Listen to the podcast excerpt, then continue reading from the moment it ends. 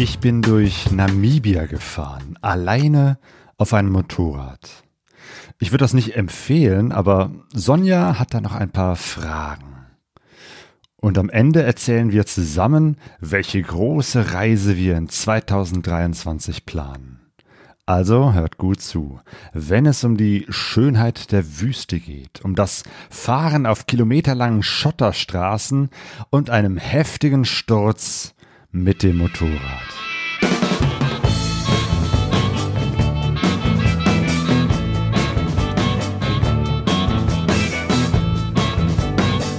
Pegasus Reise. Expeditionen mit den Ohren. Herzlich willkommen zu Pegaso Reise. Wir sind Sonja und Claudio und wünschen euch ein frohes neues Jahr 2023. Mit vielen wunderbaren Reisen zusammen oder alleine in der Gruppe, je nachdem, wie es euch beliebt. Ja, und der Claudio und ich, wir reisen ja sehr viel zu zweit. Aber es gibt auch manchmal so Situationen, da macht der Claudio so Solo-Touren. Und im letzten Herbst hat er mich ganz schön neidisch gemacht. Und zwar war er da drei Wochen in Namibia drei Wochen, während ich hier im Oktober, Ende Oktober, Anfang November mich mit diesem furchtbaren, nassen, kalten Herbst auseinandersetzen musste, was du in Namibia, Claudio. Und wir haben jetzt gedacht, Natürlich hast du mir schon privat. Ich meine, wir reden ja als Paar auch miteinander, was von der Namibia-Reise erzählt. Wir reden auch miteinander. Wir reden auch miteinander. Aber wir dachten, wir machen das jetzt noch mal als Interview, dass ich Claudio so ein bisschen ausquetsche, wie diese Namibia-Reise war. Und am Ende quetscht ihr sogar mit, weil ein paar von euch haben auch Fragen gestellt ähm, zu dieser Namibia-Reise von Claudio. Aber da kommen wir später hin. Ich würde sagen, wir fangen jetzt mal mit dem Anfang an. Genau, weil der Anfang war eine Motorradreise und eigentlich soll es genau um diese äh, eine Woche gehen. Ich war, äh, oder um es mal anders zu äh, erklären, warum ich überhaupt in äh, Namibia war, ist, dass ich äh, beruflich dort war. Also ich ja. äh, arbeite für die evangelische Kirche. Dort gab es eine internationale Konferenz zum Thema Rassismus und Kirche. Ähm, eine Woche in Windhoek, in der Hauptstadt von Namibia.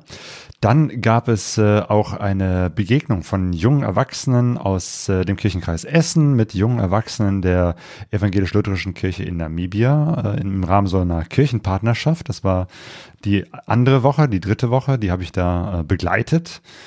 Und ja, wo ich dann wusste, okay, ich werde zwei Wochen in Namibia sein, habe ich mir gedacht, dass die Gelegenheit muss ich nutzen, mhm. wenn ich schon mal da bin und dann auch noch mal äh, eine weitere Woche mir die Zeit nehmen, privat dort eine Reise zu machen und wenn ich reise, dann natürlich mit dem Motorrad. Natürlich. Und du hast diese Woche mit dem Motorrad als Einstieg gewählt. Also ähm, quasi die erste Woche war deine private Motorradreise durch Namibia und Erstmal Urlaub und dann arbeiten. Das genau, ja, die das, Reihenfolge.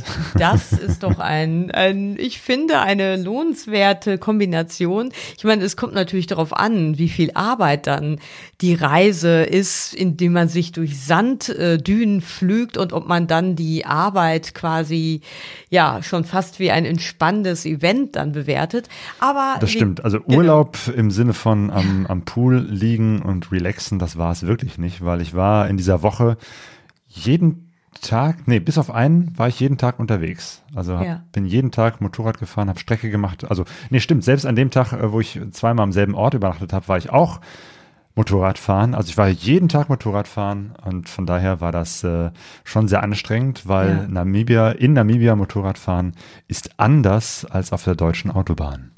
Ja, absolut. Ich meine, das ist vielleicht mal gar nicht so schlecht, wenn du das mal beschreibst. Was ist denn da so anders? Also was macht es denn so anstrengend?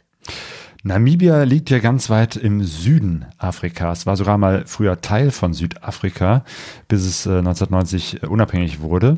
Ähm, also dementsprechend ist es relativ warm dort und es ist vor allem ein Wüstenland. Dort gibt es die große Namib-Wüste im Westen und im Osten die äh, Kalahari, die an Botswana grenzt. Ähm, das heißt, viel Steppe, viel Sand viel Schotter, Viel Hitze. viel Hitze und äh, vor allem gibt es eigentlich nur wenige Straßen, die asphaltiert sind. Also in der Hauptstadt Windhoek natürlich, da ist alles asphaltiert. Windhoek wirkt ja wie so eine mittelgroße deutsche Stadt. Ja. Ähm, und dann gibt es so ein paar große Verbindungsstraßen äh, nach Swakopmund und eine Richtung Norden. Ähm, also ein paar asphaltierte Fernstraßen gibt es auch. Aber der ganze Rest dieses großen Landes, und Namibia ist ungefähr doppelt so groß wie Deutschland, äh, ist äh, nur Schotterstraße. Oder ja, feiner Schotter, der teilweise bis zu sandig äh, ist. Also von daher ist es fahrerisch echt eine Herausforderung, in Namibia unterwegs zu sein. Ja, da gehen wir noch mal gleich ins Detail. Hm, Was ich mich noch frage, du hast ja eigentlich drei verschiedene Reisen gemacht, kann man sagen. Es waren ja drei Wochen, aber jede Woche war, wie du schon eben beschrieben hast, ähm, stand unter einem anderen Motto. Zwei dienstliche Wochen, die aber auch sehr unterschiedlich waren und eben diese private. Ja, ja, völlig unterschiedlich. War das nicht, jetzt abgesehen vom Fahren bei der ersten Motorradreise, war das nicht auch sehr anstrengend? das diese- Fahren jetzt. Nein, ich meine jetzt diese drei Reisen mit ganz Ach so, verschiedenen ja, ja, ja, ja, ja. Also es war äh, viel äh, zu verarbeiten im Ja. Kopf und im Herzen. Das ist tatsächlich, äh, nach diesen drei Wochen war ich auch erstmal platt. Dann war ich erstmal zwei Wochen krank. äh, habe mir die übliche Grippe und Bronchitis, die dann viele hatten, äh, eingefangen. Ja. Aber ich glaube auch, dass meine Batterien da erstmal leer waren, weil eine Woche alleine in Namibia unterwegs zu sein mit dem Motorrad ist äh, körperlich auch anstrengend, aber natürlich auch äh, eine geistige Herausforderung. Dann die eine Woche ähm, diese Konferenz, die war äh, körperlich völlig relaxend, weil wir waren die ganze Zeit nur in so einem ähm, geschlossenen Haus, einem Konferenzzentrum, wo sogar die Fenster zu äh, waren, äh, damit es nicht zu heiß ist, so mit Klimaanlage und so. Das war dann natürlich äh, was ganz was anderes, auch wenn man dann immer total fertig ist, obwohl man den ganzen Tag nur sitzt, zwischendurch Pause hat, sich hinsetzen, was isst und was trinkt und sich dann wieder hinsetzen und die Konferenz weitergeht ähm, war es trotzdem äh, sehr Herausforderung, äh, herausfordernd, weil es ging um das Thema ähm, Rassismus. Und es war, wie gesagt, eine internationale Konferenz. Das heißt, da waren äh, Kolleginnen und Kollegen aus Afrika, Asien und aus Deutschland und äh, haben von ihren Rassismuserfahrungen äh, gesprochen und, und äh, was wir dagegen tun können. Also es war kein leichtes Thema, im Gegenteil, es war ich. sehr schwer. Und die dritte Woche, die war dann wieder tatsächlich eine Reise. Wir waren dann mit einer Gruppe von sieben jungen Erwachsenen aus Deutschland, äh, beziehungsweise sechs, einer aus Tschechien und vier aus Namibia äh, in einem kleinen Bus unterwegs. Und damit waren wir dann auch auf den Schotterstraßen unterwegs. Zum Glück bin ich nicht gefahren, sondern wir hatten einen Fahrer. Ähm, aber ja, auch wieder jeden Tag andere Eindrücke, immer irgendwo anders übernachten und, und Leute treffen und äh, unterschiedliche Städte, Orte sehen.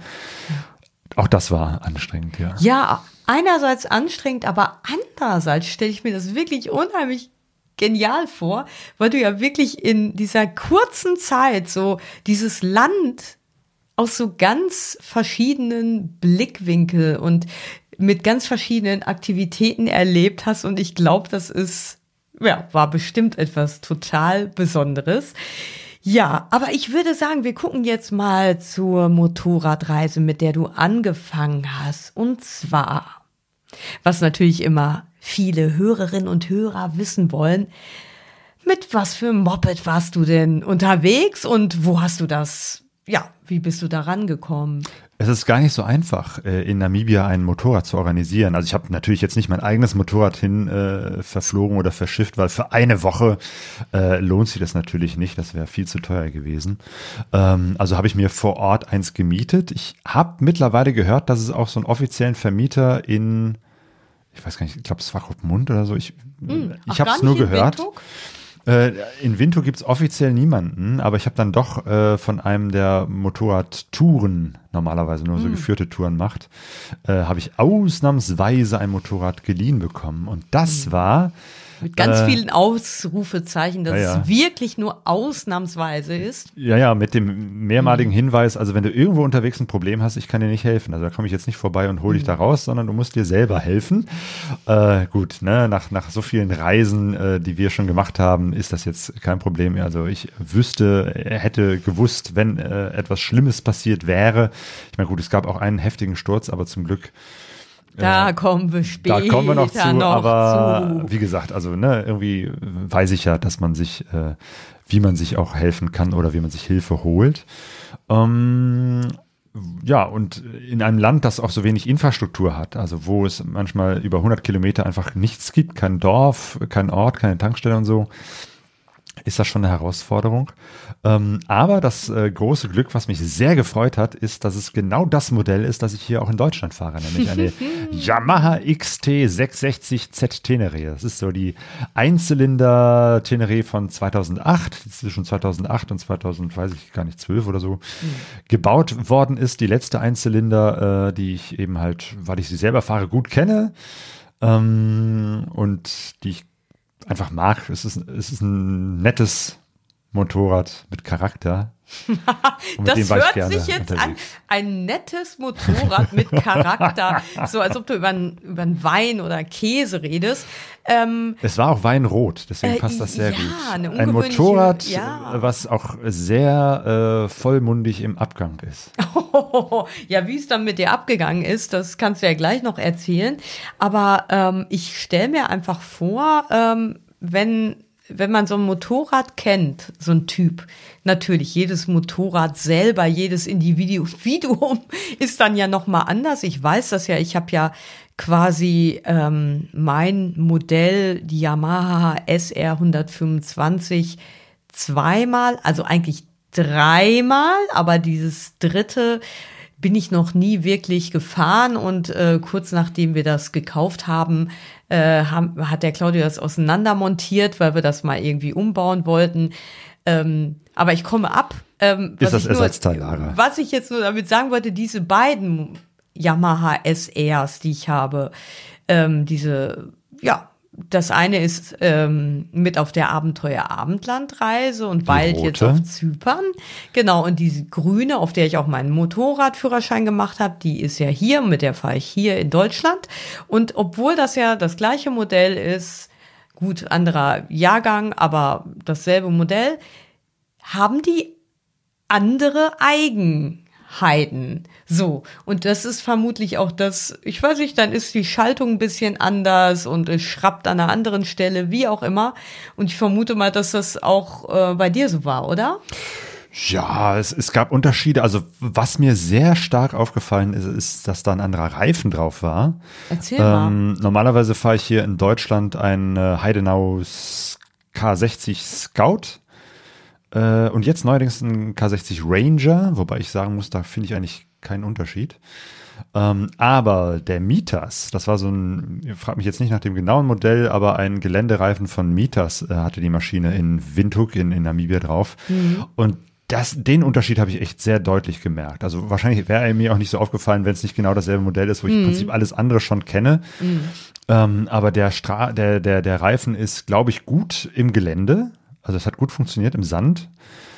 Aber auf der Straße fühlt er sich total matschig an. Also ich hatte, ne, am Anfang, ich war ja in Windhoek, bin da gestartet, das heißt, ich bin die ersten Kilometer über Asphalt gefahren und hatte ständig das Gefühl, der Reifen ist platt, der Vorderreifen, der ist doch bestimmt platt irgendwie, weil das beim Lenken irgendwie so, so matschig war und, und ich, ich mehrmals abgestiegen bin, um na nachzuprüfen, ob da noch genug Luft drin ist. War hat- aber immer, war aber immer okay. War nicht so. Nee, nee, der hat, das war nur das Gefühl. Also Ja. der, der hat wahrscheinlich eine breitere Auflagefläche äh, und fühlt sich dadurch ganz anders an. Und ich war mehrmals Hm. so verunsichert und dachte, der, der Reif ist bestimmt platt. War aber nicht. Nun gut, jetzt bist du ja dann doch die meiste Zeit äh, Offroad gefahren, von daher war das wahrscheinlich dieses Schwabbelerlebnis dann doch nicht so durchgehend. Ne? Nö, nö, nö. Also auf dem, im Gelände war es dann äh, anders. Da habe ich sowieso die Luft rausgelassen ähm, Ja. aus den Reifen, war ich sowieso mit weniger Druck äh, auf den Reifen unterwegs. Ähm, Ja, aber weißt du, ist es denn jetzt ähm, nicht gut, dass ich glaube, ich finde es gut, dass ähm, du dann ein vertrautes Motorrad hattest, wo doch dieses Terrain so unwegbar ist. Das Auf gibt dann schon mal Fall. Sicherheit, ne? Ja, ja, ja, auf jeden Fall. Das, äh, ich, ich musste mich nicht mit dem Motorrad auseinandersetzen, Ja. mit der Technik oder so. Da war ich sofort äh, mit verschmolzen. Das heißt, ich konnte mich voll darauf konzentrieren, wie das ist, im Offroad-Bereich unterwegs zu sein. Aber eigentlich war es doch genau umgekehrt. Es ist ja nicht so, dass du das Motorrad in Deutschland hast und dann gemerkt hast, ah, in Namibia, da ist auch dieses Modell, sondern es war doch eigentlich ja umgekehrt. Du bist doch eben das erst auf deiner ersten Reise 2015 auch schon auf diesem Modell gefahren. War das damals auch der Grund, warum du hier in Deutschland äh, diese, äh, diese Teneré haben wolltest? Richtig, genau. Ich glaube, jetzt müssen wir kurz ausholen Oh ja. äh, und erzählen, dass wir beide schon mal in Namibia unterwegs waren, nämlich 2015. Genau. Die Umstände waren ähnlich. Auch damals war ich beruflich in Namibia unterwegs ähm, und da habe ich dann gesagt, äh, Sonja, komm vorbei und wir fahren Ja. zusammen zwei Wochen durchs Genau, Land. und da konnte ich das auch Gott sei Dank mit meinem Urlaub so hinbiegen. Das war dieses Mal nicht möglich, dass ich dann zwei Wochen mit Claudio unterwegs war. Genau, und da bist du ja eben auch schon. Genau, da bin ich auch eine Yamaha Tenere 660 Z, die Einzylinder gefahren. Und genau, da, damals war es das erste Mal auf diesem Motorrad und das hat mir super gut gefallen. Und als ich dann äh, viele Jahre später, ich glaube 21 im letzten Jahr genau, äh, mir überlegt habe, ich äh, brauche mal ein neues Motorrad, ich brauche ein größeres Motorrad und äh, da bin ich wieder drauf gekommen bei der Überlegung, welches Modell könnte es denn sein, dass ich die guten Erfahrungen damals aus Namibia auf der XT660 äh, hatte und sagte, Mensch, das Modell gefällt mir so gut, das will ich wieder fahren. Ja, aber Yamaha Teneré in, im Ruhrgebiet in Deutschland und Yamaha Teneré in Namibia. Wie, wie empfindest du dieses Motorrad unterschiedlich in diesen beiden sehr unterschiedlichen Fahrwelten? Ich, das ist genau das Ding, dass dieses Motorrad eigentlich beides gut kann. Man muss dazu sagen, vorher bin ich äh, lange Zeit eine, eine kleine Beta Alp 4.0 gefahren, ein 350 Kubik äh, luftgekühltes äh, Mopedchen. Ähm, von daher war der Umstieg auf die XT660 ähm, auf jeden Fall komfortabler und besser für die Autobahn. Also, ne, wer jetzt, weiß ich nicht, Vierzylinder fährt, wird das nicht verstehen, aber Es kommt immer auf die Relation an. Genau, also für mich ist das, äh, kann Ja. ich eben halt mit dieser, mit der Teneré jetzt wirklich weite Strecken auch Autobahn fahren, ähm, weil der Motor eben halt etwas kräftiger ist. 48 PS finde ich ist absolut ausreichend, auch für die Autobahn. Äh, damit kann ich locker Tempo 130, 40, 50 fahren. Ähm, und äh, die hat ein großes Windschild. Ähm, also das heißt, also wenn ich zum Beispiel zu irgendwelchen Treffen am Wochenende fahre, wo ich dann doch mal irgendwie ein paar hundert Kilometer hinter mir lassen muss, dann kann ich damit eben halt auch weite Strecken, äh, hohe Geschwindigkeit fahren. Und ich kann eben halt damit auch äh, Gelände fahren. Die Maschine ist ja eher Gelände, eher ein, ein Geländemotorrad, eher eine Enduro. Ähm, und das kann die halt auch. Ich bin ja hier auch auf einigen Enduro-Veranstaltungen gewesen, wie Wupp Enduro und äh, Hönne Trail und so. Und da macht das, macht die Maschine auch viel Spaß. Also da empfinde ich sie immer noch als ein bisschen zu schwer mit ihren knapp über 200 Kilo. Vor allem kopflastig, weil die ja so einen, so einen großen, hohen Tank hat und hinten der hohe Auf, Auspuff. Also äh, da gibt's andere Modelle, die, glaube ich, besser äh, etwas tieferen Schwerpunkt Zum Beispiel haben. die Beta? Oder auch nicht? Ja, die, weil die sowieso leichter Ja. ist. Also leichter ist im Gelände immer besser. Und natürlich wäre es im Gelände in Namibia auf Sand auch besser gewesen, noch ein leichteres Motorrad zu haben. Ach so, ja, das wäre nämlich meine Frage Genau. gewesen. Hönne Trail, diese, ja, diese Veranstaltung ist ja das eine. Das andere ist ähm, Namibia jetzt. Ist denn jetzt so, so ein, naja, also in Namibia ist es ja so die gesamte Landschaft, bis auf diese paar as asphaltierten Bänder, die da mittlerweile sich durchziehen, die ja so abenteuerlich ist beim Hönne Trail oder bei der Wupp Enduro, bei diesen Veranstaltungen, wie nennst du die jetzt so, wie wird man die nennen? Es ist ja keine Rallye, es ist ein Gelände, wie nennt man das? Geländeveranstaltung. Genau, Gelände. Offroad-Tage. Genau, ähm, da ist es ja wirklich dieser Mikrokosmos, zum Beispiel in einem Steinbruch. Ne? Jo. Ist das ähm, für dich ein Unterschied, so das gewesen jetzt, das Fahren in der in diesem Mikrokosmos Steinbruch oder jetzt eben in Namibia, wo, wo das eben nicht nur so ein gesonderter Bereich ist, sondern das der meiste Teil der Landschaft eigentlich so herausfordernd ist? Es ist auf jeden Fall was anderes. Es ist echt das eine, ob man mal äh, an einem Wochenende zwei mhm. Tage durchs Gelände flügt äh, bei so einer Veranstaltung mit ein paar hundert anderen Leuten in so einem abgezäunten Gelände, wo auch genau, äh, wo man sehen kann, hier fahre ich da lang und da fährt jemand anders lang und dann kann man genau gucken, wie fährt jemand anders da und dann kann man sich so ein bisschen orientieren. Ähm, oder eben halt in Namibia unterwegs zu sein, wo um einen herum oder um mich herum eben halt niemand war, ja. nichts, wo ich mich dran orientieren konnte, niemand, der vorgefahren ist oder der hinter mir war.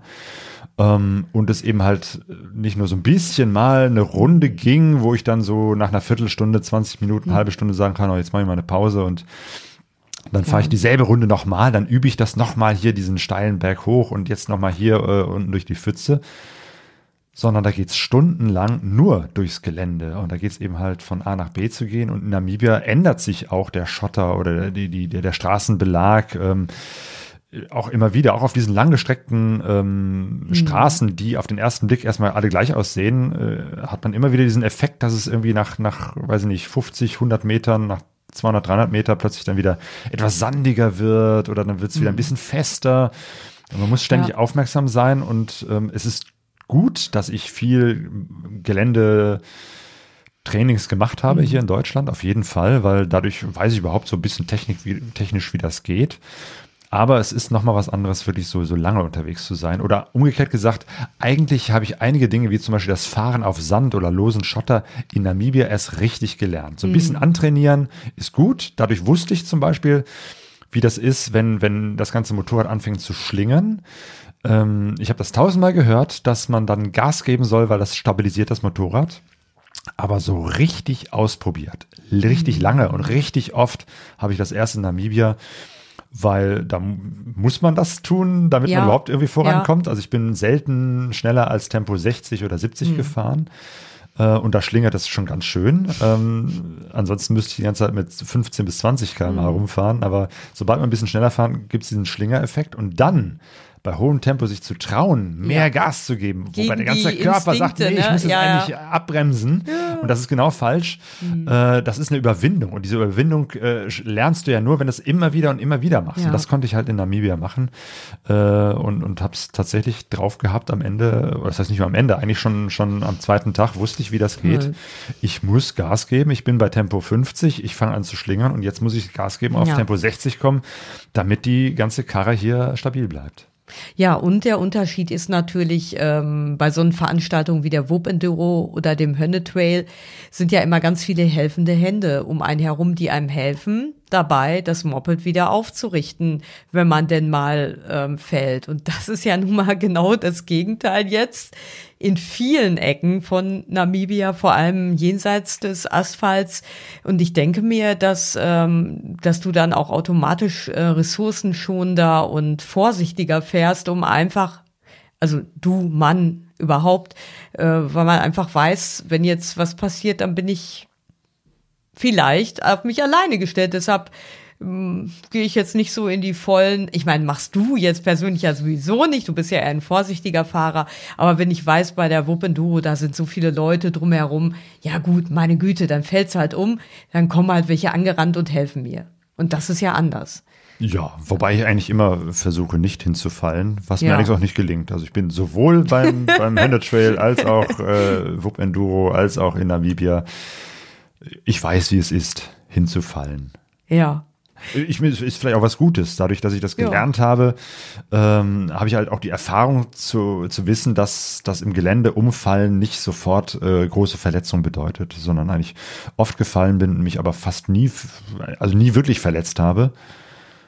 Das, das meiste, was weh tut, ist, wenn ich dann instinktiv versuche, aus dem Rücken heraus das Motorrad wieder aufzustellen. Ähm, ja, also von daher, aber beim Stürzen habe ich mich nicht verletzt.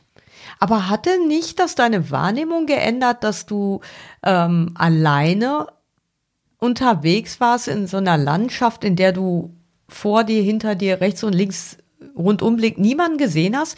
Ähm, also ich würde mir vorstellen, dass ich dann einfach noch vorsichtiger fahre, weil ich ja, eben, weil, wie ich gerade schon gesagt habe, ich äh, vielleicht äh, damit rechnen muss, dass da erstmal niemand ist. Hat sich das auf dein, dein Fahrverhalten dann noch ein bisschen verändert? Das war meine Frage. Ähm, nee, nee, also ich bin, was heißt nicht, unvorsichtiger, ähm, ja ich bin nicht, ne? schneller gefahren, als ich es sonst getan hätte, weil ich ja eben halt das ausprobieren wollte und äh, auch ausprobiert habe. Wie ist das eben halt, schneller im Gelände zu sein, schneller auf Schotter zu fahren? Ähm, weil ich es aber auch teilweise musste, um überhaupt diese, diese ähm, Entfernungen zu überbrücken. Also wenn du 150 Kilometer vor dir hast, ich meine, gut, ich bin jetzt auch nicht, nicht großartig weit. Also ich, ich glaube, die längste Strecke waren 160 Kilometer an einem Tag, wenn ich mich richtig erinnere. Ähm, oder nee, noch mehr, weiß ich nicht, müsste ich jetzt nochmal nachsehen. Ähm, aber trotzdem, da, da fährt man dann nicht irgendwie mit 10, 20, 30 km/h, wie man das vielleicht bei einer Enduro-Veranstaltung macht, sondern da bin ich schon bewusst schneller gefahren. Ja, aber bewusst und eben auch nicht risikofreudig, Ja, ich- sondern ich eher bewusst risikofreudig, ähm, nee. und konzentriert, ja. Ja. ja. Aber ich glaube, ich wäre auch nicht noch schneller gefahren oder noch draufgängerischer, wenn jetzt noch andere Leute dabei gewesen wären. Also ich versuche schon immer so zu fahren, dass ich nicht umkippe. Stimmt, Oder das ist Stürze. eigentlich nicht so dein Ding, das ist richtig.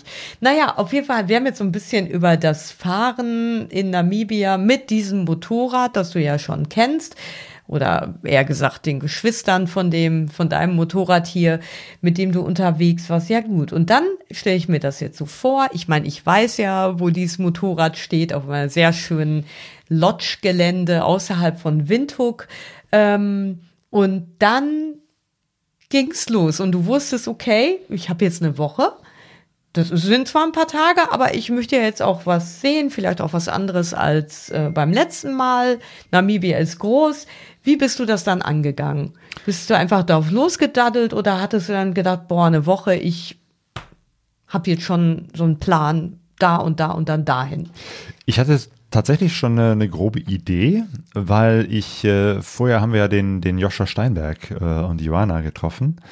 Äh, die beiden waren ja auch schon in Namibia und der Joscha hatte mir Ja. damals, als ich ihn auf der Intermod getroffen habe, da hatte ich ihn schon darauf angesprochen, da hat er mir eine, eine Karte von Namibia mitgebracht, eine Landkarte. Genau, die ist auch hier auf dem Tisch. Ja, die haben wir hier. Die Eine sieht auch richtig besondere, abenteuerlich ja, aus. Mit Staub dran. Die war auch schon in Namibia mit Flecken. Johanna und Joshua, Wetzlos weltwärts. Genau, mit eingezeichnet, mit Textmarker eingezeichneten Wegen. Also so, wie es sich gehört für eine Karte. Ja, genau. Und die hat der Joshua, da hat er extra für mich so, so, so eine kleine Route so reingemalt. Ach ja, das ist das, was nicht- ich gerade gesehen Genau, habe. genau. Die ja. bin ich zwar nicht hundertprozentig nachgefahren, aber es war halt ein guter Tipp. Da wusste ich schon mal so ungefähr, Mhm. wo ich langfahren will.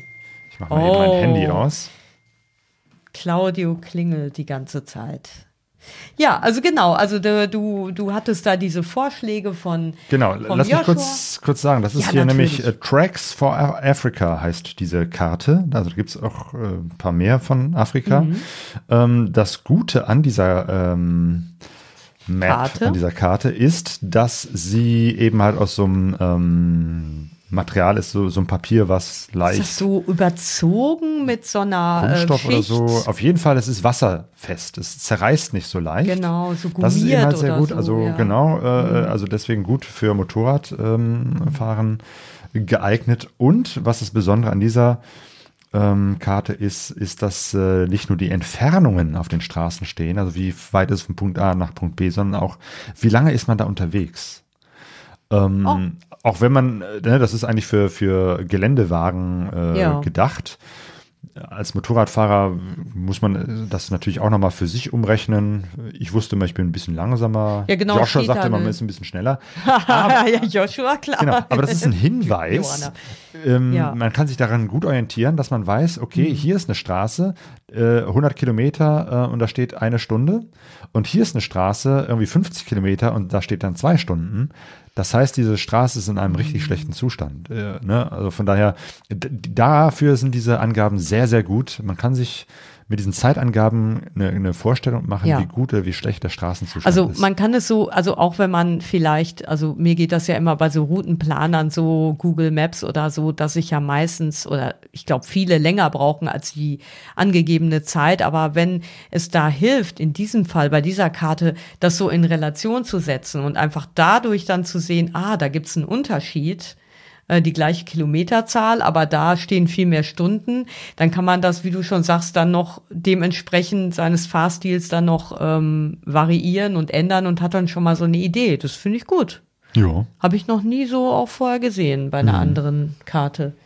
Genau, ich hatte auch ein Navi dabei, das, das war mit Mhm. dabei. Ähm, und was hatte ich noch? Ich, genau, Google Maps hatte ich auch äh, auf meinem Handy. Genau, wollte ich fragen, hast du eigentlich auch äh, dein Handy benutzt für die Navigation? Ja, ja, genau. Zwischendurch gab es ein paar Punkte, die jetzt nicht auf dem Navi drauf waren, die auch auf der Karte. Ich meine, gut, das, der Nachteil ist, die hatten einen sehr großen Maßstab, ne? Eins zu einer Million.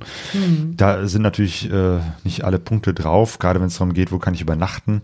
Da habe ich dann zum Beispiel eher auf Google Maps geguckt. So und äh, aber auch da gibt es ein paar Punkte, die falsch sind. Und auch da ist die Kalkulation nicht immer gut. Deswegen war es eigentlich ganz praktisch, dass ich eben halt verschiedene Medien. Medien hattest, ne? hatte, äh, mit denen ich dann gucken konnte, wo fahre ich lang. Ja, das, ich finde auch, das ist eine gute Idee, dass man das dann so kombiniert und aus dem, aus allem so das Beste zusammenpackt. Ähm, wie war das denn so mit Handyempfang zwischendurch? Also außerhalb von Äh, deutlich besser, als es 2015 war. Also ich habe Ah. an vielen Stellen erstaunlicherweise gutes Handynetz gehabt. Ach ja, ich habe mir natürlich sofort, als ich angekommen bin, am Flughafen noch eine SIM-Karte, eine namibische SIM-Karte äh, zugelegt. Das hast du letzte Mal aber auch gemacht, ne? Ja. 2015. Ja, ja, genau. Und jetzt kürzlich beim Büro ausräumen äh, ist mir dann diese alte SIM-Karte wieder Ach. in die Hände gefallen, wo ich dachte, ach ja, hätte ich doch mitnehmen können. Hätte ich mir ein bisschen Geld gespart, egal. Aber ja, es äh, kann ich empfehlen, äh, sich eine SIM-Karte da vor Ort zu besorgen. Und du hast wirklich einen Unterschied gemerkt? Äh, zwischen ja, es gibt einfach 2015? f- mehr ähm, Empfang. Hm. Ähm, also man merkt am Handyempfang immer, dass man in der Nähe eines Dorfes oder einer Stadt ist. Es Hm. gab natürlich auch viele Ecken, wo es eben halt keinen Empfang gab. Wenn man wirklich raus ist von der Stadt, dann hast du auch keinen Empfang. Und dann muss man eben halt so gucken, dass man zurechtkommt. Andererseits, also wenn man auf diesen weiten Straßen in der Weite Namibias unterwegs ist, kann man sich auch nicht so stark verfahren, weil da gibt's einfach nicht so viele Straßen. Da gibt's oftmals nur Ja. eine einzige und dann äh, alle paar hundert Kilometer zweigt dann mal rechts und links eine Mhm. Straße ab und die ist dann auch deutlich, da merkt man auch deutlich, hier geht rechts eine Straße ab. So, und dann ist dann auch ein Schild dran, äh, meistens sogar noch mit, mit den, den Namen, wo es dahin geht. Ja. Also da kann man sich gut orientieren. Genau, das ist ja nicht wie in der Mongolei. Äh, ich war ja nicht dort, aber so, wenn ich das von Vorträgen kenne, dass so äh, über die, über die, wie nennt man das, Wiese, über die, ähm, Jetzt fällt mir dieses Wort grasbewachsene Ebene, wo die mit dem Motorrad fahren und man erkennt nicht mehr die Spuren, ne? Genau, weil da tausend da Spuren da eben. irgendwie nach rechts und nach links Und so ist führen, es ja nicht so, ne? Also es nee, nee, sind da ist schon ganz deutlich äh, aber, Straßen. Ja. Genau, die sind nicht Weil es sind verweht. halt Hauptverkehrsstraßen an vielen Stellen, wo eben halt der gesamte Verkehr, das ist nicht viel in Namibia, aber trotzdem, wenn ein LKW Güter von A nach B bringt, dann fährt er eben halt auch ein paar hundert Kilometer über so eine Schotterstraße und Ja. dementsprechend ist die halt auch ähm, ja, geschottert. Halt, Ja. da ist Schotter drauf. Und es gibt sogar so extra Wagen, so wie Bagger oder so, ich kann das schwer beschreiben, äh, die nur da durchfahren, um dieses, um den Schotter wieder ein bisschen gerade zu fegen. So wie der Bruno erzählt hat von der Winterreise, wo die Schneeschieber da Ja, den Weg genau. geebnet haben, Ja, machen die das ja. dann äh, in Namibia eben mit dem Schotter, begradigen die den oder Richtig, genau. machen das dann so. Ja. Ja. Ja, genau. Gibt es denn dann auch ähm, Waschbrett? Wenn die darüber Ja. gehen, dann wahrscheinlich nicht, oder? Dann nicht mehr, aber die sind natürlich nicht immer und überall. Ja, Von daher klar. gibt's viel Waschbrettpiste, also diese vielen kleinen Wellen. Die, wie- man fährt drüber und das fühlt sich an, als ob man die ganze Zeit über Wellblech fahren würde. Äh, ist furchtbar und ist auch sehr Kommt oft vor. äh, kommt oft vor und ist halt fürs Motorrad, äh, gerade wenn man auch mit viel Gepäck unterwegs ist und für einen selbst als Mensch auf dem Motorrad, man wird durchgeschüttelt und auch das motiviert einen dazu, dann äh, das Tempo zu erhöhen, weil umso schneller man drüber fährt, so eben halt Tempo 50, 60, also eigentlich ab Tempo 60 fliegt man mehr so darüber und dann, dann äh, fühlt sich das auch besser an, als wenn man dann mit äh, niedrigem Tempo so jede einzelne Welle ist dann nicht mitnimmt. mehr so eine Belastung für Mensch und Maschine. Genau. Wie hast du dich da fit gehalten oder wie hast du da dir Gutes getan? Weil diese Art zu fahren ist ja auch anstrengend und dann ist ähm, zwar die Hitze in Namibia, hatte ich empfunden, 2015 viel, viel angenehmer als in einem tropisch heißen Land, weil es ja so eine trockene Hitze ist. Aber trotzdem ist es ja auch anstrengend. Hast du dann immer regelmäßig Pausen gemacht, viel getrunken oder wie hast du dich da fit gehalten und um dich gekümmert? Genau das, was du sagst. Äh, Pausen machen, viel trinken, das ist ganz wichtig, weil es eben halt so eine trockene Hitze ist, ähm, fällt einem das vielleicht auch nicht so direkt auf, aber äh, man, man, oder ich habe locker so anderthalb, zwei Liter am Tag getrunken. Äh, zu dem, was ich sonst irgendwie, weiß ich nicht, morgens oder abends oder mittags so äh, getrunken habe. Also zwischendurch ganz viel dabei haben, was man trinken kann. Und natürlich morgens gut essen, gutes Frühstück, ähm, viel trinken dabei, dann losfahren, zwischendurch immer wieder Pausen machen, trinken.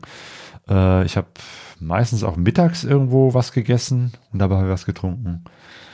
Ja, Ja, und also- ich meine viel trinken mitnehmen, weil man ja nicht immer und überall den Kiosk findet, der einem was gibt, wenn man Genau. längere Distanzen überbrücken muss. Ne? Ich hatte fast immer äh, viereinhalb Liter dabei. Also immer so drei, anderthalb Liter Flaschen, so. Ja. Die ich dann immer wieder umgefüllt habe in meine kleine Trinkflasche, die dann schnell und griffbereit da war. Aber ich habe immer wieder, wenn ich irgendwo, wenn eine Flasche leer war, die sofort äh, wieder ersetzt. Würdest du denn eigentlich auch mal so eine Camelback, so eine, ja, so ein Trinkblase. Trinkbeutel äh, Das ist das ausprobieren? erste Mal- Wir kennen ja Ja. viele, die das, die das machen, ne, so die Carola und alle, die so mit ihr unterwegs sind und viele. Würdest du das auch machen? Das ist das erste Mal, dass ich gedacht habe, jetzt so eine Trinkblase, das wäre eigentlich ganz praktisch. Ähm, weil ich, ja, weil ich sehr viel Durst hatte und nicht ständig Pause machen wollte. Also das wäre gut gewesen, ein, so einen Trinkbeutel hinten auf dem, im Rucksack zu haben, mit so einem Schlauch bis zum Mund. ähm, Mund äh, bis unter den Helm, dass ich da zwischendurch hätte was trinken können. Ich habe einfach mehr Pausen gemacht. Sonst bin ich eigentlich nicht so ein Freund von, von Trinkblase, weil normalerweise trinke ich auch auf Reisen jetzt nicht so viel. Ich bin ja auch in der Regel nicht so in so heißen Gegenden unterwegs und habe dann so die Vorstellung, es ist wahrscheinlich auch eher irgendwie äh, ne, schwierig, so ein Ding zu reinigen und dann hast du da irgendwie so altes Brackwasser in, dabei. Aber das ist einem dann irgendwann egal. Auch da war ja das Werte. Apropos Rede übers, Trinken. übers, übers äh, Trinken und dann kriege ich so einen trockenen Hals. Es ist gut, immer was zu trinken dabei zu haben. Genau, jetzt haben wir gerade über äh, Fahren in der Wüste gesprochen und Claudio hat automatisch einen trockenen Mund bekommen. Deshalb mussten wir jetzt erstmal ein bisschen Wasser holen. Cheers. Cheers. So, weiter geht's. Also du hast jetzt gerade erzählt von, äh, wie so das Fahren war ähm, und äh, wie du, ja, wie die Herausforderungen auch waren. Aber wir können ja mal so ein bisschen vielleicht jetzt auch so deine Route mal so nachspüren. Ähm, also, Windhoek. Beziehungsweise du warst ja außerhalb von Windhoek auf der, auf dieser Lodge, auf, ja, und bist du denn dann nochmal, bevor du richtig losgereist bin, bist nach Windhoek reingefahren? In Genau, ich war in Windhoek City, weil ich da noch eine Verabredung hatte mit äh, zwei Kolleginnen und einer Bekannten, ähm, die ich treffen wollte. Und da haben wir uns in einem wunderbaren, schönen Café getroffen mit lecker Kuchen und Kaffee und uns gut unterhalten. Und diese Unterhaltung ging viel länger, als ich dachte, so dass ich erst spät am Nachmittag da wirklich losgefahren bin und ich hatte so die Vorstellung, ich will auf jeden Fall raus aus der großen Stadt, ich will irgendwo draußen mein Zelt aufschlagen, bin also ne, aus Windhoek rausgefahren Richtung Norden. Also grob gesagt, ich bin Richtung Norden und von dort aus dann Richtung Westen bis an die Küste und von dort aus wieder zurück. Das war so die, was ich mir vorgenommen hatte für diese eine Woche, Also die gesamte. die gesamte Strecke. Route. Ähm, also wollte ich äh, erstmal Windhoek Richtung Norden verlassen und hatte auch, ich weiß gar nicht, glaube ich, auf Google Maps oder so, einen, äh, einen Zeltplatz gefunden außerhalb äh, von äh, Windhoek. Bin da hingefahren und habe dann festgestellt, den gibt's gar nicht mehr, den, den Campingplatz. Ja, das wollte ich nämlich gerade auch fragen, weil ich erinnere von 2015, dass ähm, es ja auf jeden Fall so äh, wie nennt man das, Hotspots in, naja, es gibt ja einfach so Ecken in Namibia, wo halt viele Touristen sind, ähm, so wie zum Beispiel die Namib-Wüste, die Dünen, die berühmten. Ähm, Genau, Sauces Flay, Genau. äh, Dead Flay. genau, es gibt Ähm, genau, Ja. muss ich direkt mal vorweg schicken. Ich habe die ganzen großen äh, Touristen-Highlights nicht besucht. Also ich war nicht im Etosha Park, nicht am Sauces Flay äh, und, und was war das? Ich war nicht am Ko Köcherbaumwald, da waren wir 2015. Ähm, ja. ähm, ja, also das heißt, ich, ich wusste, eine Woche ist wenig Zeit und ich wollte jetzt nicht äh, irgendwelche Punkte abfahren. Für mich war das, äh, das, worauf ich mich gefreut hatte, einfach in der Wüste Motorrad fahren. Ja. Unterwegs sein in der Wüste, im Nichts so. Und äh, deswegen habe ich mir jetzt da keine großartigen Highlights rausgesucht. Das war trotzdem sehr, sehr schön. Ich habe viel gesehen. Ja. Aber nur, äh, wer jetzt erwartet, dass ich da jetzt die, die besten Highlights äh, Namibias aufzähle, ähm, da war ich. der, der oder die, die muss dann woanders hören oder Ja. gucken. Nee, also Reisen jenseits der Attraktion, das ist dann eher das Motto von Claudio. Dann hat man auch immer schön Ruhe und nicht den Stress mit den ganzen Touristen um einen herum. Das ist doch viel angenehmer, Ja, wenn ein, Stress mit Touristen hat man in, in, in, in Namibia eigentlich kaum. hat man nicht. Nee, das ist auch meine Erinnerung. Man erschreckt sich dann eher, wenn nach einer Stunde mal ein Auto überholt, weil man das gar nicht mehr gewohnt ist. Und das sag ich, obwohl ich aus dem Ruhrgebiet komme. Nun ja, wie kriegen wir jetzt wieder den Bogen? Apropos Ich Bogen. wollte ja ähm, nach Norden und äh, außerhalb von Windhoek campen.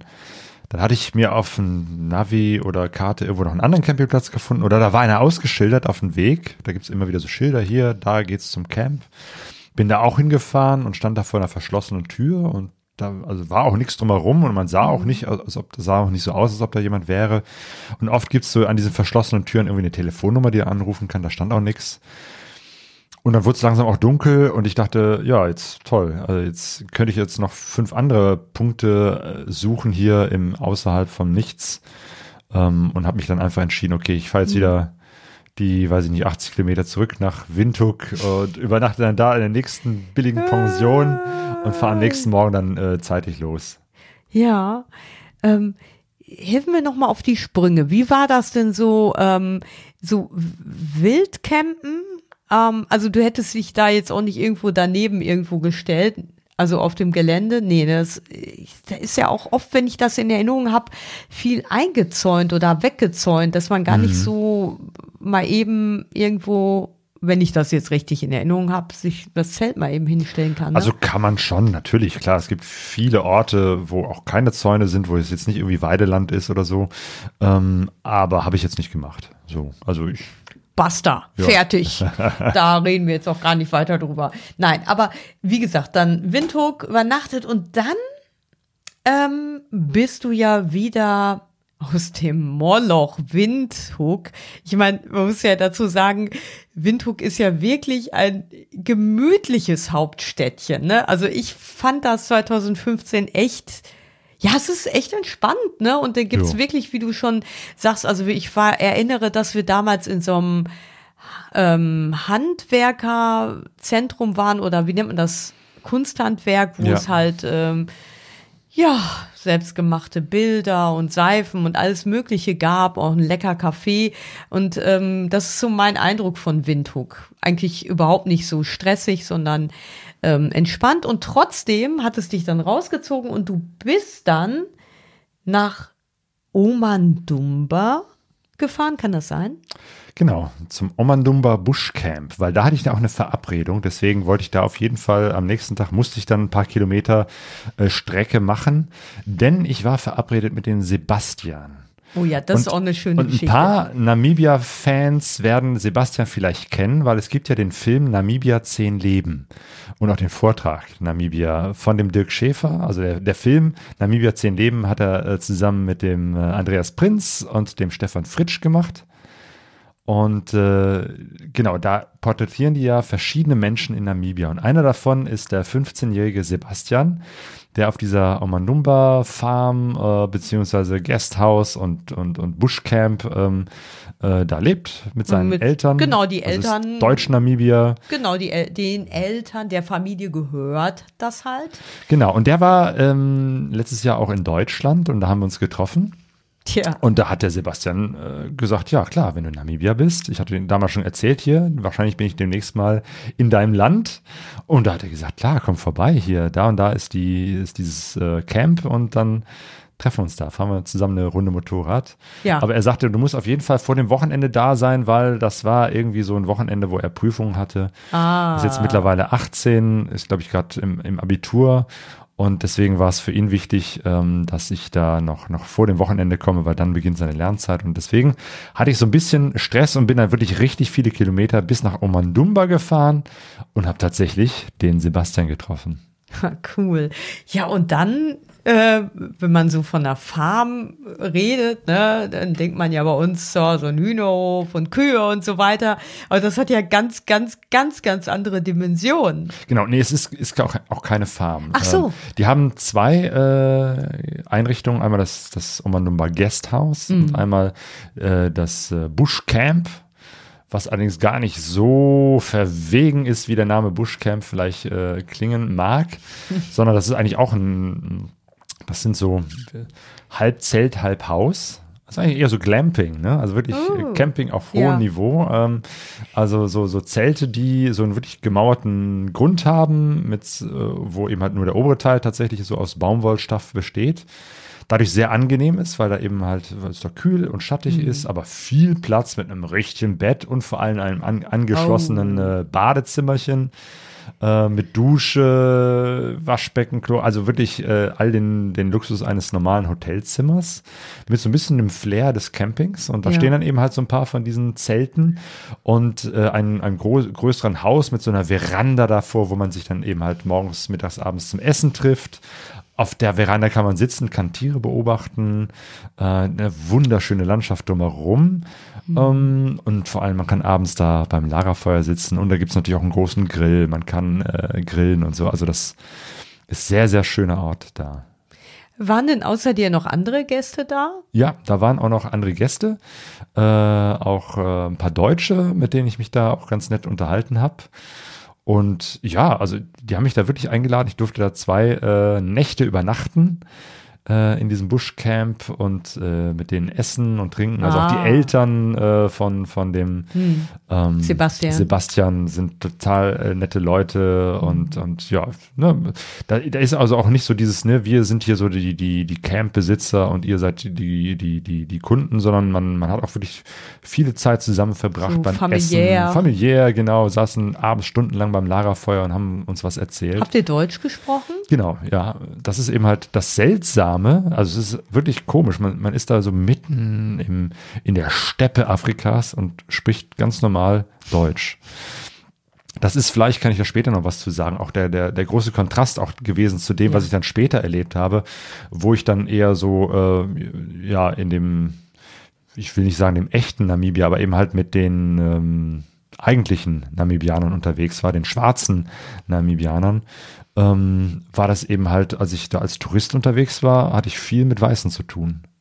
Also ich finde eigentlich schon, also ich hoffe, die Hörer verzeihen das, dass wir jetzt so ein bisschen am Wegesrand rumtrödeln. Für mich ist das immer so, dass jetzt neben der, dem Weg, den der Claudio erzählt, dann immer so viele Nebenthemen aufploppen. Ähm, und ich finde es eigentlich gar nicht so schlecht, wenn man dem mal nachgeht. Also Ja. ich finde, jetzt passt das eigentlich. Erzähl doch mal, was du da für einen Kontrast meinst. Wenn man als Tourist in äh, Namibia unterwegs ist, hat man viel oder hatte ich, meine Erfahrung war, ich hatte viel mit Weißen zu tun, weil denen die meisten größeren Einrichtungen gehören. Ähm, also Camps, Lodges, Campingplätze, Hotels, was auch immer. Ähm, und Schwarzen begegnet man dann nur so als Angestellte. Servicepersonal, Servicepersonal an der Tankstelle, im Supermarkt etc. als Kellnerin. Genau. Ja. Das heißt, man kommt mit denen auch gar nicht so direkt ins Gespräch, so, weil da ist irgendwie so diese Wand zwischen mir, dem weißen Touristen und den Schwarzen dort. Und das war völlig anders, als ich da als, als Kirchenmensch unterwegs war, weil dann waren wir alle Kollegen und ich war eben halt da in der Schwarzen Kirche unterwegs und da war das dann plötzlich, habe ich sozusagen nur mit den Schwarzen zu tun gehabt, ähm, mit den ganzen, äh, ja, von den Pfarrern, Pfarrern äh, bis hin zu den Ehrenamtlichen und den, den jungen Erwachsenen und den Leuten da aus der Kirche. Ähm, und das ist komisch, dass es da so diese zwei Ja. Welten gibt. Also, genau, als ich dann eben halt mit den, äh, in der, in der dritten Woche unterwegs war mit den jungen Erwachsenen, waren wir die einzigen Weißen und haben weiß, andere Weiße fast gar nicht gesehen. Weil der einfach so in diesem anderen, ja, in, Wir waren auch an anderen Orten. Ja, genau, Also auch die Orte sind getrennt. Das ist ähm, immer noch so ein Überbleibsel, glaube ich, aus der ähm, Apartheid-Zeit. Dass es auch Stadtteile gibt, die hauptsächlich für die, oder die früher in der Apartheid-Zeit nur für die Schwarzen waren, die Locations. Da sind eben halt auch äh, die meisten Kirchen der, der evangelisch-lutherischen Kirche von Namibia, unserer Partnerkirche. Ähm, und in den Stadtzentren, also da, wo eher die Menschen mit etwas höherem Einkommen sind, da gibt's dann halt klar Weiße und Schwarze, aber das waren früher halt die äh, Ecken, die, wo nur die Weißen leben durften. Und deswegen, wenn man sich da äh, bewegt, dann trifft man viele Weiße. Und wenn man sich in den äh, ehemaligen Locations aufhält, so gut wie nur Schwarze. Und das finde ich ist in einem Land, wo seit über 30 Jahren die Apartheid nicht mehr gilt, finde ich das sehr befremdlich. ja, aber so ging es mir 2015 auch. Ich war ja bis jetzt nur einmal dort und wir sind das ja von unseren Reisen sehr gewohnt, dass wir unheimlich gerne in Kontakt gehen mit der Bevölkerung und ähm, das einfach total mögen, mittendrin zu sein. Wir waren ja auch in Kenia dann mit dem Adam da unterwegs, dem Künstler und äh, ähm, ja und ja sind dann auch zu Gast bei Menschen, die nicht viel Geld haben, weil wir einfach nicht so abgeschottet sein wollen und dort auch Menschen treffen und begegnen wollen. Genau und ich fand es auch sehr befremdlich und ich habe das aber auch schon von anderen äh, gehört, mit denen ich darüber geredet habe, die das ähnlich empfunden haben, dass einfach wirklich so eine so eine wie so eine unsichtbare Scheibe ist äh, zwischen den Weißen und den Schwarzen. Natürlich gibt es bestimmt auch Ausnahmen, garantiert. Aber ähm, ja, das sieht auch wahrscheinlich anders aus, wenn man in dem Ja. Land äh, wirklich lebt oder längere Zeit Ja. verbringt. Aber diese Außenperspektive, ich komme mal für ein paar Wochen in Mhm. das Land rein, da ist tatsächlich so eine Wand. Genau.